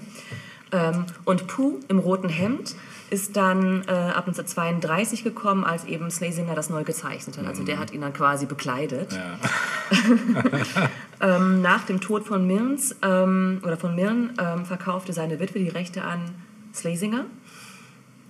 Äh, und dessen Witwe wiederum, als der dann gestorben ist, verkaufte die Rechte an Walt Disney. Disney. Genau. Was gar nicht mal so übel war, denn Milne selbst war Fan von Walt Disney. Ja, ah, also okay. insofern war das schon noch relativ naheliegend Ja. und hatte erstmal nichts mit einer krassen Weiterentwicklung zu Ja, tun. Jetzt nicht an oder Marvel oder Hanna-Barbera. nee, nee, es war da schon nochmal eine Verbindung auch da. Und aber klar, nachdem das Ganze dann in den Händen von Walt Disney gelandet war, gab es dann Cartoons, TV-Shows, ja, Merchandise noch und nöcher. Ja. Ne? Ich habe auch ein paar DVDs davon. Ja, das hat alles, also, ne? Ja. Mhm. Es gab dann auch nochmal Neuverfilmungen, glaube ich. Ähm, ich würde mal tippen, in den 90ern oder so. Ja. 2008, nur noch um mal zu zeigen, was für einen Impact äh, Winnie the Pooh hatte, auch finanziell. Äh, Es war wirklich ein, ein absolutes, ähm, wie sagt man, also es wu- wurden unglaubliche Gelder damit erwirtschaftet, einfach auf, auf Grundlage von, von dieser Idee. 2008 ähm, gab es bei einer Sotheby's Versteigerung der Originalillustrationen der Figuren ein Einkünfte, sage ich mal, von mehr als 1,2 Millionen Pfund. Ja. Ja, ordentlich. Und 2005 brachten Winnie the Pooh Produkte weltweit 6 Milliarden Dollar ein. Überholt nur durch eine andere Figur, nämlich Mickey ich wollte Mouse. es gerade sagen. Mickey Ja. Mouse ist die einzige Figur, die profitabler ist als Winnie the Hm, Pooh. Hättest du das gedacht? Äh, dass Mickey Mouse profitabel Das ist, schon, ja, aber, aber dass das die einzige ist, nee, das hätte ich nicht gedacht. So, so einen Absatz schafft, hätte ich niemals nee, hätte Ich auch gedacht. nicht gedacht. Der wird so bescheiden Ja. in seinem Wäldchen. Ja, sind aber auch geile Geschichten Ja, einfach. wirklich, also, ne? Ja. Und vor allen Dingen durch diese ganze, durch die Psychologie von den anderen Charakteren ist ja auch für jedes Kind immer irgendwie eine Ide- Identifikationsfigur Identifikationsfigur dabei. dabei, ne? ja. Mhm, Genau. total, ja, das finde ich auch. total cool. Ja. Ja. Aber ich frage mich, also als ich Kind war, gab es Winnie the Pooh in meiner Welt nicht. Ich habe den nicht. schon wahrgenommen, Ja. doch, ja, aber da war ich auch schon, da war ich schon 14, glaube ich. Hm, Da habe ich, äh, ich war ja, ich sag mal, ich war ja lange Kind, so Ja. Bis, bis ich 16 war ungefähr. Und ich habe mir das dann auch noch gegeben mit 14. Also ich hatte mir Comics, weiß ich noch, ich hatte Comics von dem. Ah ja, guck, Gab es als Hefte? Doch, gab's. Mhm. Mhm. Genau. Filme hatte ich damals nicht, aber ich habe dann für meine Tochter mal irgendwann welche Ja, gekauft. aber so die Bücher selbst, das äh, ja, mag wohl sein, dass Familien das hatten, aber wir hatten andere Kinderbücher zu Hause. Ja, ja, Also doch. Nee, büchermäßig hatten wir das auch nicht. Ich Nee. glaube, erst als ich so junge Erwachsene war, kam das so in mein Blickfeld. Mhm. Irgendwie, dass das plötzlich wieder so, dass man dem was abgewinnen konnte. Ja. Ähm, wir hören jetzt noch mal ganz kurz rein in den Winnie the Pooh Theme Song, Schön. den ähm, Originalen, ähm, und machen danach weiter. Ja, Bis gleich. bis gleich. Our next animal friend is a cuddly old bear who lives with his pals in this magical book. Deep in the hundred acre wood where Christopher Robin plays, you'll find the enchanted neighborhood of Christopher's childhood days. A donkey named Eeyore is his friend, and Kanga and Little Roo. There's Rabbit and Piglet, and there's Owl, but most of all, Winnie the Pooh. Winnie the Pooh, Winnie the Pooh. Tubby little cubby all stuffed with fluff. He's Winnie the Pooh, Winnie the Pooh. Willy nilly silly old bear. You can do better than that, so I'll give you more words. Let's do it over. Deep in the hundred acre wood where Christopher Robin plays, you'll find the enchanted neighborhood of Christopher's childhood days. A donkey named Eeyore is his friend, and Kanga and Little Roo. There's Rabbit and Piglet, and there's Owl, but most of all, Winnie the Pooh. Winnie the Pooh, Winnie the Pooh. Tubby little cubby all stuffed with fluff. He's Winnie the Pooh, Winnie the Pooh. Willy nilly silly old bear.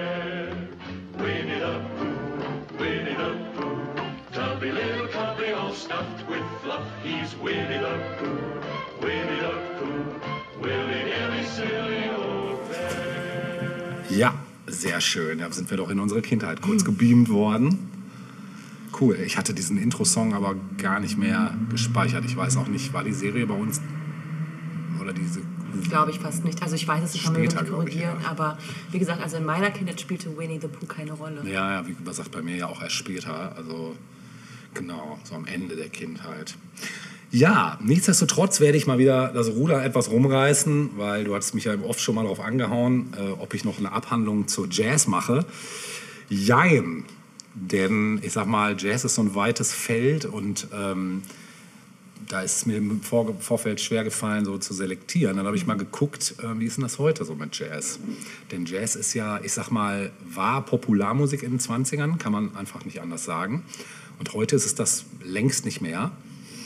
Ähm, dennoch ist Jazz fast jedem ein Begriff und es ist halt einfach auch eine Stilrichtung, der sehr Facetten, äh, eine Stilrichtung, die sehr facettenreich einfach ist, weil es so viele unterschiedliche Dinge gibt, ob das Swing ist, ob es New Orleans Jazz ist, ob es Fusion Jazz der, der, der 70er und 80er ist. Also da gibt es halt unheimlich viel theoretisch zu, zu erzählen. Und ich habe einfach mal geguckt, wie ist es denn heute so? Also was, was ist Jazz überhaupt noch Thema? Und ja, natürlich, Mal abgesehen von diesen ganzen Lounge- und Easy-Listening-Geschichten, die es äh, vor 10, 20 Jahren gab, äh, ist eine Sache nämlich in den 2000ern geboomt. Und das ist tatsächlich sowas wie die Rebirth of Swing unter dem Namen Electro-Swing. Ich weiß nicht, ob du das schon mal gehört hast. Ist ein Genre, was tatsächlich auch immer noch existiert und auch immer noch gefüttert wird von einer Handvoll illustrer Künstler. Ähm, und das bezeichnet die Kombination moderner elektronischer Tanzmusik und Swing. Ähm, genau. Da gibt es so Leute wie Parov Stella, weiß nicht, ob du das schon mal gehört hast. Das war so einer von den ersten, die ich in dem Segment überhaupt wahrgenommen habe. Dann Caravan Palace und Tape 5. Tape 5 ist eine Anspielung auf Take 5, genau. Und das sind dann eben Vertreter des Genres. Dann gibt es noch äh, Bands in dem Segment, zum Beispiel KKC und das Electronic Swing Orchestra. Äh, Gramophone C, Klischee, Waldeck ist noch relativ bekannt und auch Caro Emerald.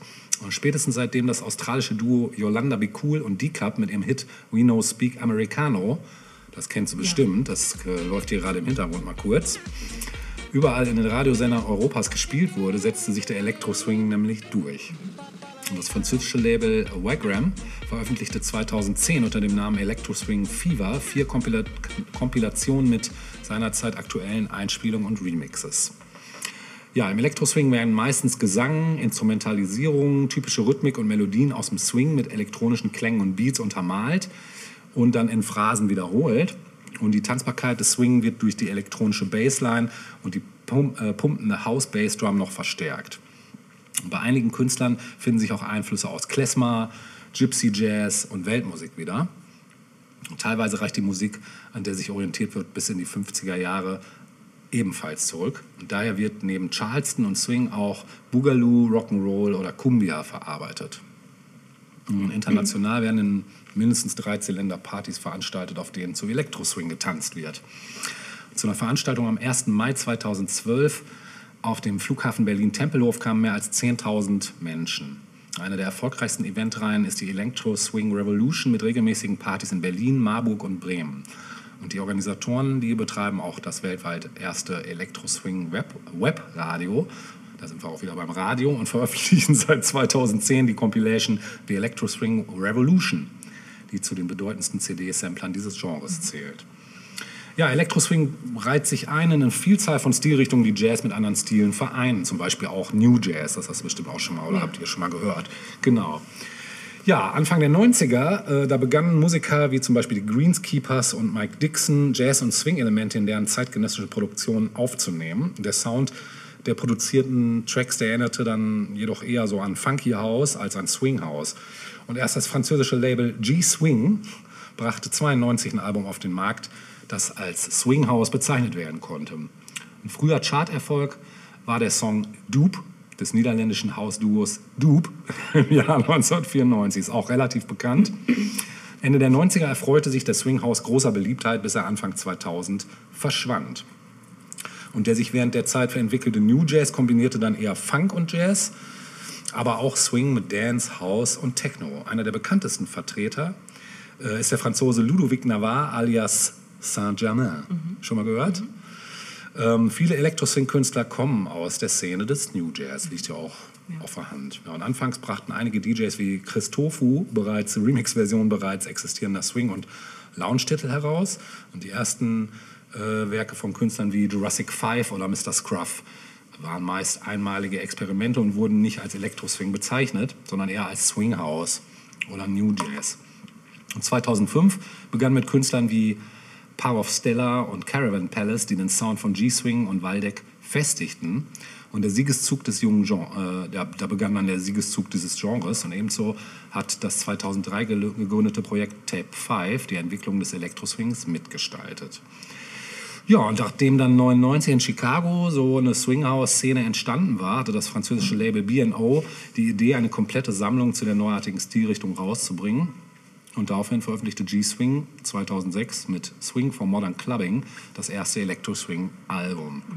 Entscheidender Punkt wurde erreicht, als 2009 dann das erste Sammelwerk erschien, welches vom englischen Dance Music Magazin Mixmag als erster Meilenstein von Electro-Swing bezeichnet wurde. Ja, 2009 entstanden noch viele Clubs rund um Electro Swing, bis 2011 der White Mink und der Electro Swing Club das erste ähm, Electro Swing Festival, ein eintägiges Event in London, London präsentierten. Genau, ich möchte gerne auch ein Stück spielen, damit, den Eindruck, damit du einen Eindruck kriegst. Ich habe mich jetzt dafür entschieden, tatsächlich das Ding von Saint-Germain zu spielen, weil es einfach meiner Meinung nach so der Punkt ist, wo das Ganze kippte, also wo das Ganze sich mehr etablierte. Auch wenn das Album von äh, Saint-Germain, wo das drauf ist, jetzt nicht nur Elektro-Swing ist, ist diese, dieser Track, den ich jetzt spiele, namens Rose Rouge, so einer von den Elektro-Swing-Stücken der frühen. Achtet mal drauf, ihr werdet, wenn ihr Jazz-Swing kennt oder wenn ihr wisst, was Swing ist, ihr werdet das relativ schnell erkennen. Und ähm, wie geil hier mit minimalen Mitteln gearbeitet wird, so äh, wie sich das Ganze steigert, ist schon ziemlich geil. Und das Ding ist definitiv heute auch noch ein, Dancefloor-Filler, kann man sagen. Spielfall, viel Spaß.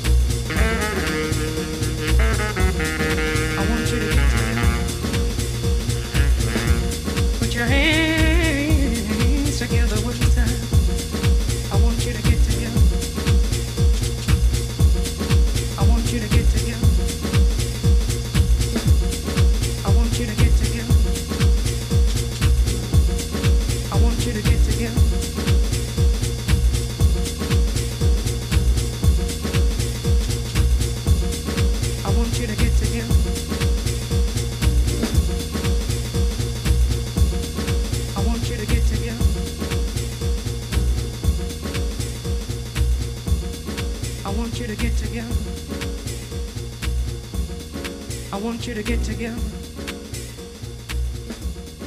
I want you to get together. I want you to get together. Put your hands together one time. I want you to get together. Gut. Ja. Von Jazz im weitesten Sinne äh, zu einer mh, Jugendbewegung wäre vielleicht zu viel gesagt, aber zu einer Partyszene der 20er Jahre in England. Denn auch dort wurde hart gefeiert. Klar. Überhaupt, wenn man so mal guckt, also wir konzentrieren uns, das ist halt so, wir sind beeinflusst durch die USA und durch England natürlich, wenn es um Popkultur geht. Und wir sprechen natürlich auch Themen aus Deutschland. Aber die 20er waren nicht nur in diesen Ländern äh, wichtig für junge Leute, sondern in Russland beispielsweise hat es ähm, eine große Dichterszene gegeben, beispielsweise. Ne? Oder aber, ähm, genau, das war mir auch mal ein Anliegen, das kurz zu erwähnen. Wir hatten äh, in der Heimliche Helden-Episode, und zwar im zweiten Teil, habe ich mal extra nachgesehen, ähm, ging es unter anderem um Langston Hughes, den amerikanischen Dichter. Ja. Und in dem Zuge hatte ich auch ein bisschen was erzählt zum Thema Harlem Renaissance Ja. der 20er Jahre. Das war auch ein größerer Part und den würde ich auch gerne verlinken, weil das eigentlich ähm, wie Faust aufs Auge passt zu unserem jetzigen Thema. Ja, Sollte man sich wieder mal anhören als Zusatz für sowieso sollte man sich alles von uns alles. anhören. Überhaupt nochmal ein Verweis auf die Linkliste. Wir geben uns immer größte Mühe, Ja. auch wirklich abseitige ähm, Videobeiträge zu finden zu Ich habe letztens Themen. tatsächlich einen Kommentar bekommen, Ja. auch, fällt mir gerade ein. Ja. Den möchte ich noch mal kurz erwähnen. Zu unserer Linkliste. Nee, zu einer, zu, wir hatten eine Frage gestellt. Ich gucke mal, ob Ach ich das so. jetzt hier schnell finde. Äh, Die unter gab's Umständen eine, beantwortet Richtig, wurde? es gab eine Antwort. Das ist ja toll. Genau, und zwar, äh, es ging um ähm, in der Episode zum Thema mein Freund die Glotze, Addendum Teil 1. das Äh, aber lange her, ne? Ja, ist schon ein bisschen her. Schreibt äh, Caroline Christopher. Hallo, Caroline, falls du uns hörst. Der, der Flasche Cola-Film heißt Die Götter müssen verrückt sein. Tatsächlich. Und wir sind nicht drauf gekommen. Genau, Was haben wir denn gedacht? gekommen. Ähm, ich glaube, ich habe irgendwas gefaselt von Amazonen auf dem Mond. ja. Irgendwie sowas. Stimmt. Irgendwie sowas. Stimmt, die Götter, es war auch Ja. irgendwie ein Kultfilm. Geiler Film, ne? ja, ja, auf Müsste jeden man sich Fall. auch mal wieder Auf ziehen. jeden Fall, Ja. auf jeden Fall. Herzlichen Dank für diesen Einwurf. Dank. Das hat auf jeden Fall geholfen. Ja. Genau. Super. genau. Ja, wie gesagt, immer wieder Verweis auf die Linkliste. Mhm. Da sind nicht nur die Songs verlinkt, sondern wirklich auch nochmal ähm, quasi ähm, ergänzendes Material zu all unseren Themen. Ähm, ja, Und da steckt viel Arbeit drin. durchaus. Ja. Und vor allem landet man auch immer wieder mal bei wirklich so sehr Ja. äh, obskuren Sachen, über die man sich dann selbst auch nochmal Ja, freut. das kann man sagen, ja. ja. Mhm. Gut, ähm, wie gesagt, das war nochmal der Verweis auf die Folge Heimliche Helden und die Harlem Renaissance. Ähm, aber wie gesagt, möchte ich jetzt mal, was ist denn los? Helmliche Heiden. Heimliche Helden, ja, die Ja. gab es auch. Jetzt auch eine hier, ohne Helm. Zwei gleich. Zwei, super. Du hast schon zwei. Schon zu Ist man zwei. dann schon eine Gruppe oder erst ab drei? Ich glaube, wir sind jetzt schon eine kleine Gruppe Ja? so zu dieser Okay, Zeit. gut. Sind wir das, ja, genau. Weil wir sind aus zwei Haushalten. Also Ja, das, ist dann sowieso, auch das Limit. sowieso, ne? das ist Limit, absolutes Limit, ja. ja, ja das stimmt.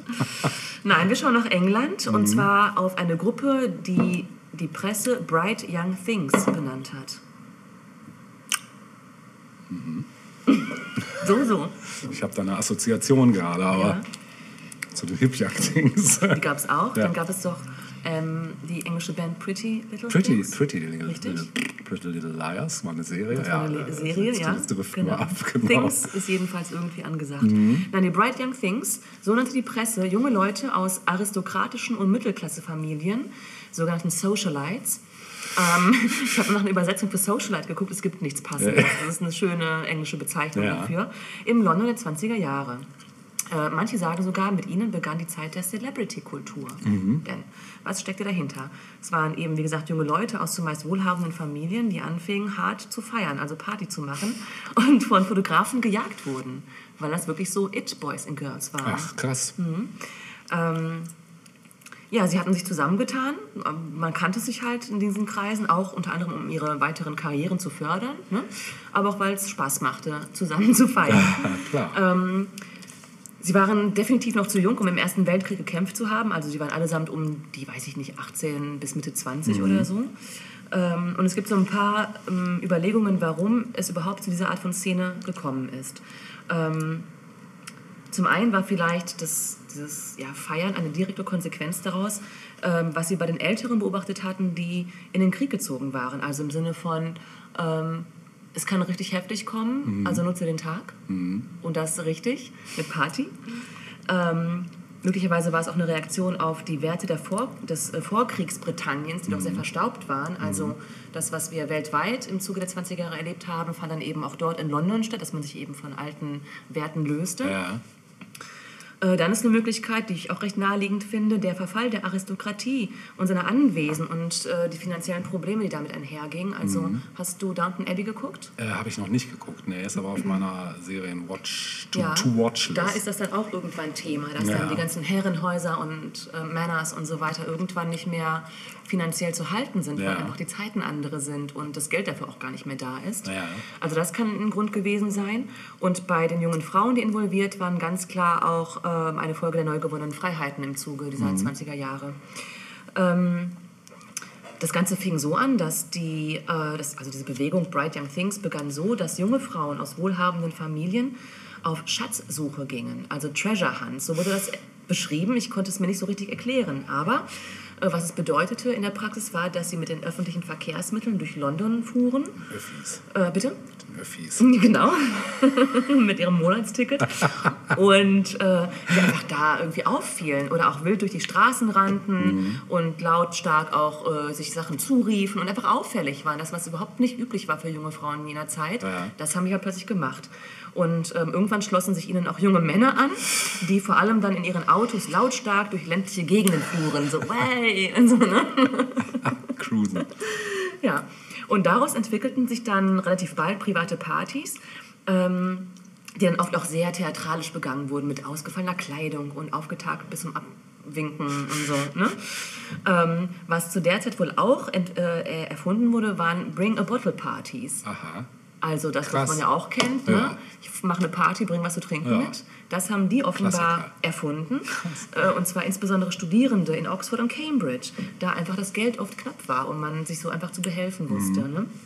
Ähm, man, es wurde Jazz gehört, ganz klar Jazz, weil es eine neue Musik war, weil es vor allem auch Anti-Establishment war. Das, Fresh. Äh, fresh, anti und rau und ne, das, Ja. das gefiel denen. Äh, es wurde exzessiv getrunken, es wurden Drogen konsumiert, Haschisch, Kokain, Heroin, also das volle volle Programm. Programm. volle Programm. es wurde in den Clubs und Bars getanzt bis in den frühen Morgen.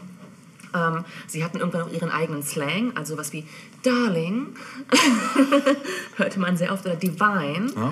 oder auch Bogus. ähm, die Männer trugen Make-up und extravagante Kleidung. Und ähm, ja, es gab dann so ein paar bekannte Namen wie einen jungen Mann namens Stephen Tennant. Äh, er wurde auch The Brightest of the Bright Young Things genannt. Über ihn wurde gesagt, dass er viel schrieb und die meiste Zeit seines Lebens im Bett verbrachte. Oh. Warum auch immer. Sounds good. Ja, damit können wir uns ganz gut Ja, arrangieren jeden eigentlich. Fall. Und ähm, als Frau ist da vor allem El Elizabeth Ponsonby äh, zu nennen. Die hat so hart gefeiert, dass sie mit 40 schon, ja, das ist ein bisschen traurig, ähm, die ist mit 40 dann schon verstorben, Boah, okay. vermutlich am zu vielen Alkoholkonsum. Ja, ja, ja, ja. Steter Tropfen höhlt die Leber, ne? Genau. In den späten 20ern nahm aber das Feiern so langsam ein Ende. Denn die Öffentlichkeit, die äh, davor noch ziemlich angetan war von all diesen Presseartikeln über diese jungen Leute, fand es irgendwann nicht mehr so cool, weil ne, Wel- Weltwirtschaftskrise und ähm, es, es kam nicht mehr so gut an, dass Mhm. Ja, da ja. irgendwie eine Gruppe exzessiv feierte und das Geld zum Fenster rauswarf. Vor allem 1931, das war dann so auch so der Abschluss, gab es einen ähm, Red and White Ball. Und das Motto dieses Red and White Balls war, dass alles bis hin zum Essen in Rot und Weiß sein musste. Und das war so dekadent, dass man sich dachte, das, hey Leute, kommt mal klar, get alive. So, ne? Und das Ganze fand dann ein jähes Ende. Ja, das waren die Bright Young Things. Und worauf wir so abfuhren, das war zum Beispiel Musik von äh, Ben Burney aus dem Jahre 25. Da hören wir auch gleich mal kurz rein. Cool, ja. Der hat zum Beispiel den Song Sweet Georgia Brown äh, Das kenn ich. eingesungen. Klassiker. Ja, kannst du gleich mitsingen. Das ist auf jeden Fall ein Ich hol mal gerade Klassiker. die Perlen aus dem Koffer und Ja, die bitte. Boa. Ja, bitte. Und bitte äh, du ziehst hier. deine Hosenträger an. Genau. Und dann machen wir Party. Ja, sehr schön.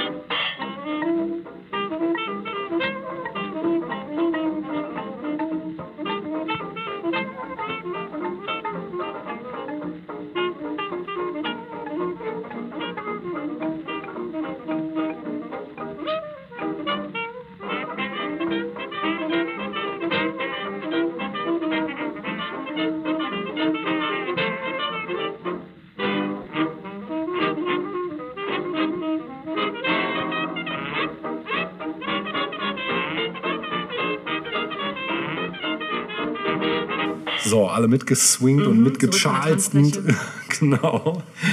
Ja, super. Äh, wir sind auch am Ende ähm, des zweiten Teils und somit auch der kompletten Episode 25 zu den 20ern. Ich möchte natürlich noch ein Jahr kurz anführen, nämlich das letzte, bevor dann die 30er anfingen, 1929. Wahrscheinlich auch das krasseste, Ja. muss man einfach mal so sagen. ne? Wir fangen erstmal harmlos an. Ähm, Papst Pius der äh, Elfte sicherte sich am 11. Februar seinen geografischen Stellvertreterplatz auf Erden in Schriftform. Damit ging es los. Er schloss mit dem faschistischen Ministerpräsidenten Benito Mussolini die sogenannte Later Lateranverträge ab, worin die Vatikanstadt zum eigenständigen Staat als italienische Enklave erklärt wurde. Ja, Vatikanstaat wurde so zu einer äh, ja, Wahlmonarchie, in der der jeweilige Papst, der zugleich Bischof von Rom war, als Staatsoberhaupt regi regieren würde, was bis heute ja, so ist. Genau. In Nürnberg wurde derweil Tempo als Warenzeichen für das von den Vereinigten Papierwerken hergestellte Taschentuch eingetragen. Und es kommt vor, dass man keins bei sich hat, aber den Namen kennt jeder. Der ist zum allgemeinen Synonym für ein Papiertaschentuch geworden. Ja, und der Kampf gegen Drogen war eben bereits in den 20ern ein brisantes Thema. 29 trat das Opiumgesetz in Kraft, das auch Cannabis verbot. Aus diesem Erlass entwickelte sich das heutige Betäubungsmittelgesetz. Genau, das ist bis heute. Genau. Hochspannungs, äh, Hochspannung pur. Am 17. April wurde die Nord-Süd-Leitung in Betrieb genommen, die weltweit erste mit 220 Kilovolt gespeiste Verbundleitung.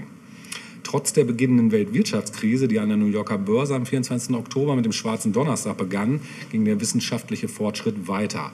Der Mediziner Werner Forßmann veröffentlichte seine Selbstversuchserkenntnisse, die ihn zum Erfinder des Herzkatheters machten, eine Untersuchungsmethode, die noch heute zum Einsatz kommt. Ja, wir beginnen Anfang des Jahres, 1. Januar. Der in München aufgelegte Völkische Beobachter erscheint erstmals als Berliner Ausgabe. Auch da ging der Niedergang weiter. 10. Januar, die Comicfiguren Tim und Struppi des belgischen Zeichners, Zeichners Hergé werden erstmals der Öffentlichkeit vorgestellt. Ist auch schon sehr lange her. Aber sie erkennt man auch an den Figuren, Ja, dass ja, es die Zeit ist. absolut, absolut. Ja, am 29. Januar äh, das, Buch von, äh, das Buch von Erich Maria Remarque, äh, Im Westen ist nur, nichts Neues, erscheint.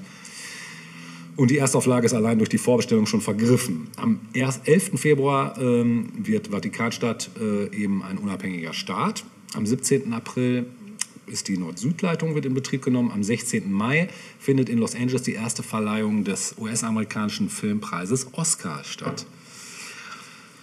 Am 25. August äh, ereignet sich in den Morgenstunden eines der größten Zugunglücke der 20er Jahre. Kurz vor dem Bahnhof Buja entgleist der Schnellzug Paris-Warschau. Es sterben 13 Menschen und 40 werden verletzt. Am 31. August hat die Operette Die drei Musketiere von Ralf Benatzky am Großen Schauspielhaus von Berlin Uraufführung. Am 24. September verfügt die sowjetische Regierung per Dekret, dass ab 1. Oktober eine Woche zu fünf Tagen eingeführt werde. Nach vier Arbeitstagen folgt ein Ruhetag. Samstag und Sonntag werden abgeschafft. Einfach mal kürzer gemacht. So, zack. Damit soll die Produktivität gesteigert und das herkömmliche durch ein revolutionäres Kalendersystem abgelöst werden. Ich weiß nicht, ob das heute noch so ist, wahrscheinlich nicht. Ne? Nee, Glaube ich nicht. Kann ich mir nicht vorstellen. Nee, kann ich mir auch nicht vorstellen. Ähm, am 3. Oktober ähm, lässt König Alexander I. während einer Staatskrise das Königreich der Serben, Kroaten und Slowenen in Jugoslawien umbenennen. Am 4. Oktober ähm, ist dann der schwarze Donnerstag an der New Yorker Börse und der Beginn der Wir- Wirtschaftskrise. Am 24. Oktober ähm, erscheint das feministische Essay Ein eigenes Zimmer von Virginia Woolf. Am 28. Oktober ist dann der Black Monday an der Wall Street, nicht der Black Friday. Genau, der Dow Jones fällt fast ins Bodenlose. Am 29. Oktober ähm, bringt die Firma Franke und Heidecke in Braunschweig, Rollei übrigens, Ach ja. Mhm. ähm, ihre zweieugige Mittelformatkamera namens Rollei Flex auf den Markt, welche mit Veränderung bis heute erhältlich ist. Das ist das Ding, was ich meinte. Ne? Genau. Ja, dann wird im November der Roman Berlin, Berlin Alexanderplatz von Alfred Döblin veröffentlicht und der Roman Schall und Wahn von Wilhelm Faulkner erscheint. Am 7. November eröffnet das Museum of Modern Art und am 10. Dezember tritt in Deutschland das Opiumgesetz in Kraft. Am 23. Dezember gibt es die Uraufführung des ersten in Deutschland gedrehten Tonfilms Die Nacht gehört uns in Berlin. Ja, und zu guter Letzt am 23. Dezember ähm, ähm, gibt es den Nobel, äh, gibt's, äh, erweitern die Physiker Werner Heisenberg und Wolfgang Pauli die Quantenmechanik zur Quantenelektrodynamik, also Physik. Und dann gibt es noch einen Nobel Nobelpreis für Literatur, nämlich an Thomas Mann. Ja, und damit bin ich erstmal für meinen Teil am Ende. Ja, ich gleich auch. Ich habe noch zwei Tipps Ja. tatsächlich. Mm, Einmal, das sollten wir auch verlinken, äh, nämlich einen Dokumentarfilm Ja. äh, der 20er Jahre von Walter Ruttmann gedreht im Jahre 27, Symphonie der Großstadt. Ich weiß nicht, ob dir das untergekommen ist in der Vorbesprechung oder vor, vor Recherche. Ähm, wirklich sehr sehenswert. Ähm, der, der, die, Do- die Doku erzählt quasi in Episoden einen Tag in Berlin vom Morgengrauen bis in die Nacht. Ähm, es werden Züge gezeigt, in denen die Menschen zur Arbeit fahren, Arbeiter in der Fabrik, äh, Menschen am Nachmittag in Cafés, bei der Freizeitgestaltung und dann eben auch im Nachtleben. Ähm, es wird so die Hektik des Tages dargestellt und äh, die Vergnügen des Abends. Und ähm, der, ähm, der, der, der Grundvibe sollte hypnotisierend wirken. Ja. Ähm, und dem Zuschauer ein, ja, so, eine, so ein Gefühl von Geschwindigkeit der Großstadt vermitteln. Ähm, Ruttmann selbst hat 27 zur Entstehungszeit äh, des Films gesagt, während der langen Jahre meiner Bewegungsgestaltung aus abstrakten Mitteln ließ mich die Sehnsucht nicht los, aus lebendigem Material zu bauen, aus den millionenfachen tatsächlich vorhandenen Be Bewegungsenergien des Großstadtorganismus eine Filmsinfonie zu erschaffen. Geil. Das klingt auch so ein bisschen Bauhausmäßig. Dazu kann ich nichts sagen, das weiß ich nicht. Ja. Könnte aber sein. Ja. Ähm, er arbeitete für das Projekt gemeinsam mit dem Drehbuchautor Karl Mayer zusammen. Ja. Wobei Drehbuch ähm, meint jetzt nicht Ton, weil war zu der Zeit noch nicht. Ne? Es ging eher darum, einen sinfonischen Filmaufbau ähm, ja, zu gestalten. Ähm, es gab auch keine, keine Schauspieler oder, oder irgendeine grobe Geschichte. Es, wurde einfach, es war einfach ne, Ja. eine Beobachtung des Großstadtlebens. Ja. Und dieser Dokumentarfilm gehört tatsächlich zu den wichtigsten Filmereignissen der Filmgeschichte. Wow.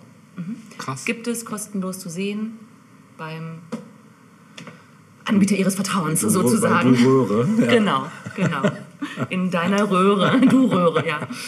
Äh, das war der eine Tipp, Ja. verlinken wir. Und das andere, mir ist dann zwischenzeitlich noch ein Buch eingefallen, das ich mal gelesen habe, von einem Autor namens Bill Bryson. Der dürfte einigen auch bekannt sein. Das ist Mhm. ein Autor, ich glaube, ein Brite, der in Amerika lebt.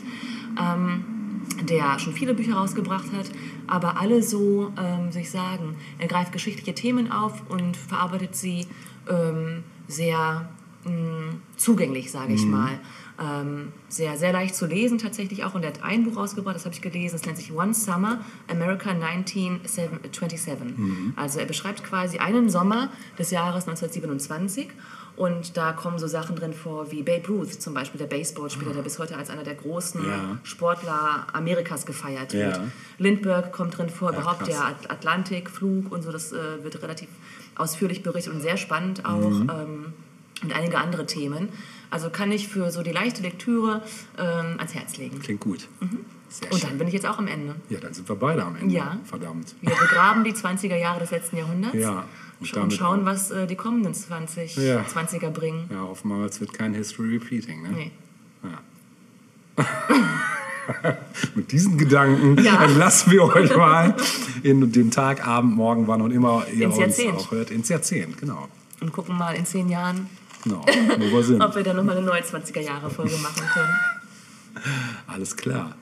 Dann Ja, gehabt euch erstmal alle wohl. ja. Vielleicht können wir noch mal kurz auf, ähm, denn das wissen wir schon, unseren, unsere nächste Episode Ja, wird ein Spezial auf sein. jeden Fall, Da müsst genau. ihr unbedingt Ja, einschalten. genau. Denn äh, es wird, wie auch schon im letzten Jahr, wieder ein Guilty Pleasures Spezial geben. Richtig, wieder schön zur Weihnachtszeit, Richtig. wie das letztes Jahr auch der Fall war. Und wir werden das wohl, so wie es aussieht, auch jetzt kommende Woche schon raushauen. Richtig. Genau. Ja. Freut euch drauf. ja. Wir versprechen nicht zu viel. Wir Nee. sagen, freut euch drauf. In diesem Sinne, In diesem Sinne, bye bye. adieu. Auf Wiedersehen.